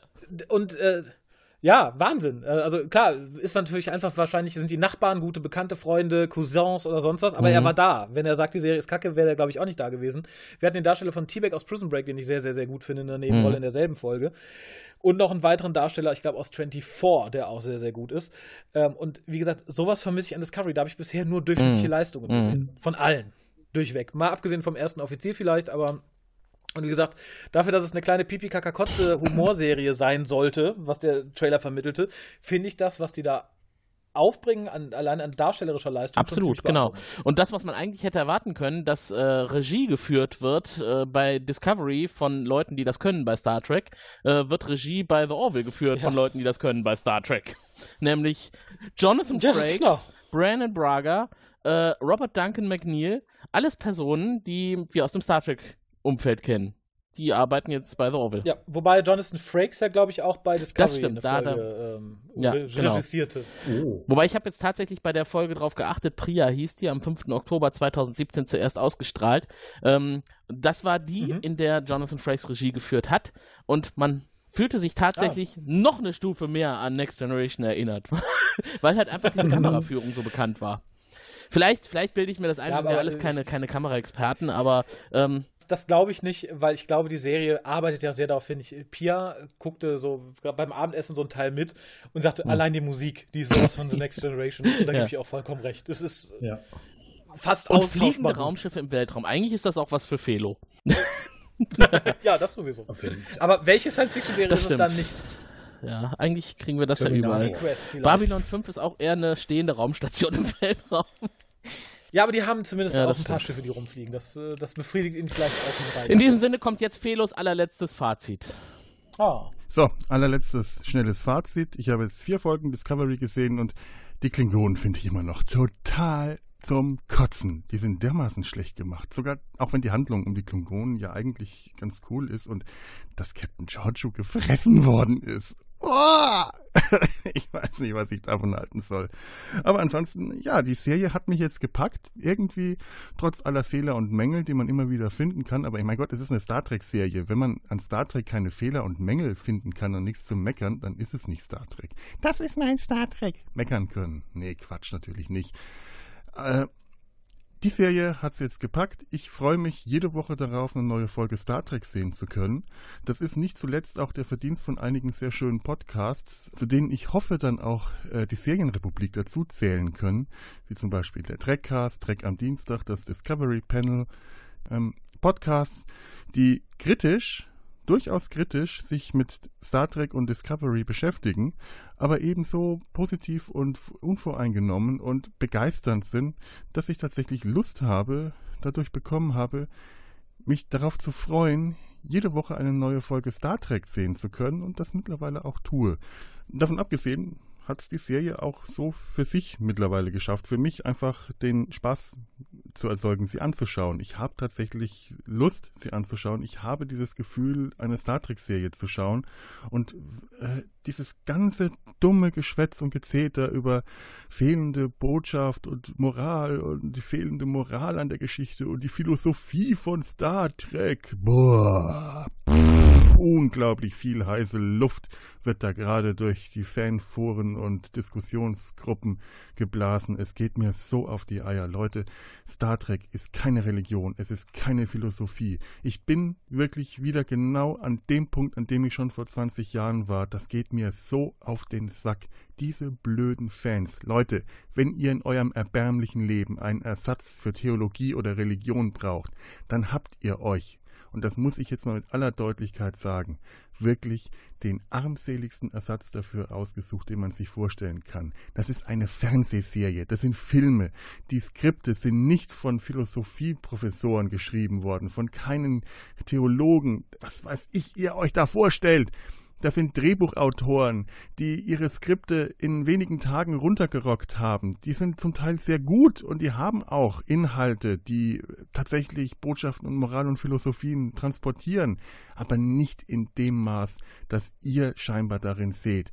Wenn das für euch das Nonplusultra der Philosophie ist, dann seid ihr wirklich ganz arme Würste. Das muss ich mal in aller Brutalität sagen, denn Star Trek mag euch noch so philosophisch hochwertig vorkommen, aber Star Trek ist nicht in erster Linie eine weltumfassende Philosophie. Star Trek ist in erster Linie Unterhaltung. Das sind Fernsehserien, das sind Filme, die sollen unterhalten. Dass die noch einen philosophischen Wert transportieren, ist ein Bonus, den ich auch zu schätzen weiß. Aber in erster Linie will ich Spaß haben, wenn ich Star Trek anschaue. Wel Raumschiffe im Weltraum. Immer noch so blöd das klingt. Aber ich möchte Spaß haben. Ich will mir das anschauen und mich gut unterhalten dabei fühlen. Auf eine Art, bei der ich nicht total verblödet bin, aber auch nicht übertrieben gefordert werde. Und das hat Star Trek bislang immer geschafft. Discovery schafft das auch ganz hervorragend. Discovery ist für mich Star Trek. Es macht mir einfach Spaß, jede Woche eine neue Folge davon zu schauen. Ich freue mich darauf. Ich freue mich weiter auf Discovery. Ich freue mich auch auf die Orville, aber Discovery hat es tatsächlich für mich geschafft, Star Trek weiter am Leben zu erhalten. In dem Sinne, Amen. Alter Schwede. Äh, ähm, das sehe ich jetzt auch nicht, nicht so. Also ich, ich gebe ihm recht, ich brauche in Star Trek nicht diese immer positive Philosophie, bla bla bla bla bla. Aber ich möchte mich nicht von einer Serie im laufenden Band verarscht fühlen. Und leider tut das Discovery in meinen Augen, weil sie halt vorgaukelt, etwas Tiefgründiges zu verkaufen. Und das tut sie nicht. Insofern verstehe ich da auch seine Meinung nicht, weil die Serie genau das tut, was er den Fans vorwirft. Sie tut nämlich, als wäre sie philosophisch und tiefgründig. Mhm. Ist sie aber nicht. Und äh, ich, wenn jemand sagt, äh, sein Hauptbeweggrund Spaß zu haben, sind fliegende Raumschiffe, sollte er vorsichtig sein, andere Leute als arme Würstchen zu betiteln. Also da muss ich ganz ehrlich sagen, da hat er ein bisschen weit vorausgerissen. Bei aller Liebe, lieber Felo, äh, nein. Wenn mir jemand sagt, es genügt ihm, wenn Raumschiffe schön fliegen, dass er gut unterhalten ist, vor allem wenn er sagt, dass Discovery ihn wahnsinnig gut unterhält, dann wäre ich vorsichtig mit Begriffen wie Würstchen um mich zu werfen. Das finde ich nämlich enttäuschend. Da hätte ich auch von dir mehr erwartet, muss ich sagen. Ich finde, Discovery ist eine ganz große heiße Luft-Null-Nummer wenn man sich die Mühe macht, zwei Minuten äh, nachzudenken und nicht nur den fliegenden Karussellraumschiffen nachzustarren. Insofern fand ich deine Kritik da relativ harsch mhm. an den Fans. Umgekehrt natürlich vielleicht auch unsere Kritik an Discovery, aber wie gesagt, ich reagiere schnell gereizt, wenn ich mich verarscht fühle und das zieht Discovery gerade in der vierten Folge hintereinander schon durch. Und wie gesagt, dann bin ich halt einfach sauer. Da brauche ich auch keine Philosophie für. Äh, die mir fehlt. Ich fühle mich halt einfach verarscht. Punkt. Ich würde halt tatsächlich sagen, das, was Star Trek aus meiner Sicht transportiert, sollten wir hier in uns selber anlegen. Toleranz. Es ist nicht die eindeutige Meinung von jemandem, der vielleicht die fliegenden Raumschiffe im Weltall als das Nonplusultra empfindet, die auch für alle anderen gelten muss. Und wenn jemand aus Star Trek eine Philosophie machen möchte, dann steht ihm das absolut frei, das zu tun. Äh, oder einfach einen größeren Sinn in seinem Leben zu sehen, wenn er Star Trek so umgesetzt sieht, wie er es kennt und liebt. Und Star Trek hat sich selber ja auch seit Jahren immer wieder dieses moralische Hütchen aufgesetzt und hat gesagt, wir transportieren tatsächlich Moral und Philosophie. Das versucht Discovery jetzt nachzumachen, kriegt es aber nicht wirklich hin. Und das ist ja das Problem, was jetzt die Leute haben, die nicht nur fliegende Raumschiffe sehen wollen, sondern sich darauf gefreut haben, Star Trek wieder zu erleben, so wie wir es kennen. Und ich glaube, da muss, sollte man tatsächlich nicht ja. so harsch mit umgehen. Da stimme ich Raphael absolut zu. Ja, und ich, ich finde tatsächlich, also ich bin kein religiöser Mensch. Insofern äh, sehe ich da auch keinen großen Unterschied, ob ich jetzt auf auf Schriften, die der Vatikan vor ein paar Jahren mal zusammengetragen hat, mein Weltbild, mein moralisches aufbaue oder auf einem Konstrukt aus einer TV-Serie, das macht für mich nominal mhm. dann keinen Unterschied mehr. Nur weil vielleicht eine größere Anhängerschaft oder ein längerer Zeitraum dahinter steht oder älteres Papier oder äh, ein Papst. Punkt um. Es geht halt darum, wonach man sich richtet und ich finde, da sollte man sich immer nach, Sa nach Sachen richten, die einen besseren Menschen aus jemandem machen und dann ist es mir persönlich ganz wurscht, ob es die eigene Moralvorstellung ist, die aus einer TV-Serie oder die, äh, die von irgendeiner Religion verkauft wird. Ähm, mhm. Das sind äh, im Zweifelsfall alles Würstchen oder keine Würstchen. Ähm, mhm. Da richte ich nicht. Das ist mir wurscht, würde ich ja. auch niemandem vorwerfen. Ich würde das auch ungern bewerten. Tobias, was hast du dazu zu sagen? ja, also ich stimme Felo erstmal in einem Punkt zu, ich möchte unterhalten werden. Äh, das schafft Discovery zum Teil auch. Aber Discovery schafft es nicht, mich als Star Trek-Serie zu unterhalten. Weil, was ich vorhin sagte, Discovery brüllt mir immer ins Ohr, hier ist Star Trek, aber mein Kopf sagt nein. Das ist einigermaßen unterhaltsam, wenn man weiter darüber nachdenkt, dann kann ich mir das schwer angucken. Ich freue mich auch nicht drauf. Das ist wie bei einer, wie, wie, bei, wie bei einer Band, die man gerne mag, die auf einmal dann ein Album rausbringen, was völlig anders ist, wo man dann auch sagt, ja, das da mag jetzt das Logo draufstehen, aber das ist halt nicht die Band. Ne? Kann sich irgendwann wieder ändern, aber. Der Vergleich ist, halt. deswegen ganz gut, finde ich, weil Felo betrachtet das Ganze ja aus der Sicht des Künstlers. Wir wissen ja, Felo hat das ja auch äh, gesagt heute. Ähm, er entwickelt ja. ja. selber kreative Inhalte und so betrachtet er das, was Discovery produziert, halt auch das Ergebnis eines kreativen Prozesses von Menschen, die jetzt halt momentan dafür verantwortlich zeichnen, das zu tun. Und das respektiert er. Aber ich finde, er muss auch die Fans respektieren, denn die haben ja dafür gesorgt, dass es jetzt dazu kommen konnte, dass eine Fortsetzung zu Star Trek gemacht werden konnte. Also die Fans sind genau die, die dafür bezahlen letztendlich durch ne, das Merchandise. Also was, wenn ich zum Bäcker gehe und mir ein Stück Käsekuchen hole, dann kann der Bäcker sich von mir aus als Künstler sehen und den Käsekuchen nach Zwiebeln schmecken lassen. Dann ist es aber nicht der Käsekuchen, den ich haben will. Dann gehe ich da auch nie mehr hin. Ja, aber ich glaube, Felo äh, setzt ja eher was an den Fans aus, die halt die alten Star Trek-Sachen mögen. Ich glaube, die neue Serie wird durchaus ihre Fans haben, die auch entsprechend den Zwiebelkäsekuchen kaufen werden, ja. der uns da präsentiert wird. Ähm, ich finde nur tatsächlich der Anspruch, ja, das sind ja Kunstschaffende etc. pp. Das sind im weitesten Sinne auch jeder, der sich gerade hinter einen Podcast klemmt und sowas macht. Ich finde es immer schwierig zu sagen, das muss man so respektieren, wie es rauskommt.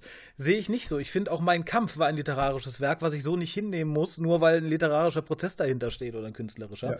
Ich finde, darf man durchaus Sachen dran auszusetzen haben, mhm. auch sehr viele und auch sehr weitgreifende und muss sich nicht dann vorhalten lassen, hör mal, Entschuldigung, das ist doch Kunst, das darfst du nicht kritisieren, die haben sich doch auch Mühe gegeben. Dann können wir es auch wieder runterbrechen auf, nee, sag nichts, was jemanden beleidigt und wenn die halt irgendwie nur weiß ich nicht, in ein Drehbuch geschissen hätten und äh, dann Freestyle irgendwie eine Folge äh, improvisiert hätten, äh, ich finde, da darf man durchaus sagen, nee, Entschuldigung, das, äh, das ist nichts. Ob es jetzt äh, die Gefühle des Schreibers verletzt oder seine Arbeit irgendwie herabsetzt, ich finde, dessen muss man sich aussetzen, sobald man seine Arbeit äh, die eigenen vier Wände verlässt. Zumal lässt. Kunst ja eigentlich immer schon damit leben musste, auch kritisiert zu werden. Ja, und das will Kunst ja, ja auch. Ja. In diesem Sinne, wenn ihr Kritik an uns loswerden möchtet oder an diesem neuen Machwerk aus dem Star Trek-Universum oder was Positives, na gut, ihr dürft natürlich auch was Negatives über The sagen, äh, dann könnt ihr jetzt mal zuhören, dann kriegt ihr die Kontaktmöglichkeiten. Ruft uns an unter Telefon 0221 570 70 70 schickt ein Fax an 0221 570 70 71 oder eine E-Mail an info at serienrepublik.de. Und jemand hat das heute auch getan. Ich habe eine Zusendung bekommen zu unserer heutigen Sendung und da schreibt unsere Hörerin Katmandu zu Star Trek, das überdimensionale Bärtierchen war echt süß. Ansonsten kann ich zu Star Trek nicht viel sagen, da ich nur diese paar Folgen kenne. Affensmiley, Lachsmiley. Ja, da muss ich aber recht geben. Also ich finde, das Bärchentier war das eines stimmt. der großen Highlights. Also ich mag das Tier an sich schon ganz gerne, weil es irgendwie total äh, so eine Ausnahmeerscheinung in unserer Welt ist. Ähm, und die Übertragung auf was Makroskopisches fand ja. ich äh, süß. Also das ist einer der größten Positivpunkte, die man zu, zu, dieser Serie sagen kann und das sagt auch schon mhm. irgendwie viel aus, finde ich. Bärchentiere sind faszinierende Leben. Ja, vor allem habe ich kürzlich, ich habe kürzlich eine Studie gelesen, die hat gesagt, Bärchentiere werden wahrscheinlich das allerletzte sein, was auf diesem Planeten noch leben wird. Da werden auch ja. Ratten vorher Ach. gestorben sein und Kakerlaken. Die Bärchentiere leben noch. Und sogar die Weil die, äh, was, was Temperaturschwankungen angeht und Sauerstoffentzug und so weiter, völlig unempfindlich sind. Die können ein Jahr, glaube ich, in totaler Kälte leben und wachen dann wieder auf und alle ja. supi. Gut, Discovery, eine Sache richtig gemacht. Das Bärchentierchen, das Bärchen, das Bärtierchen äh, in den Makrokosmos überführt. Gratulation auch dazu. Nächste Folge genau, die Nacktmode. noch. Übrigens, kleiner Tipp für euch. Aus dem Podcast Imperium gibt es den Nerdizismus. Der bespricht in 14-tägiger Abfolge je zwei Folgen Discovery. Hört also mal rein, www.podcastimperium.de. Da findet ihr den Link und die Informationen zum Nerdizismus-Podcast. Die Kollegen beschäftigen sich auch mit Star Trek in regelmäßiger Abfolge bis zum bitteren Ende. Und bis es soweit ist, äh, beschäftigen wir uns am liebsten mit The Orville. Wenn euch die Serienrepublik fehlt, dann äh, hört demnächst wieder rein mit der nächsten Ausgabe. Da wird dann auch Olli wieder dabei sein. Der hat gerade einen langen Urlaub hinter sich. Da freuen wir uns schon drauf. Ich bedanke mich bei unserem heutigen Gastpodcaster, dem Raphael vom WhoCast und dem Babylon 5 Cast. Ich hoffe, du hattest ein bisschen Spaß bei uns, Raphael. Ja, es, es, war mir ein Fest auch gerne wieder, wenn man mich nochmal hört nach all meiner würstchenhaften äh, Motzerei über Discovery. Die nächsten Würstchen kommen auf den Grill. Tobias, dein Fazit zu heute. Es war auch dank der Einspieler durchaus sehr kontrovers ähm, und äh, hat äh, sehr viel Spaß gemacht dabei. Ja, ja. Genau. Dann verabschieden wir uns. Macht's gut, Leute. Bis demnächst und tschüss. Tschüss. Tschüss.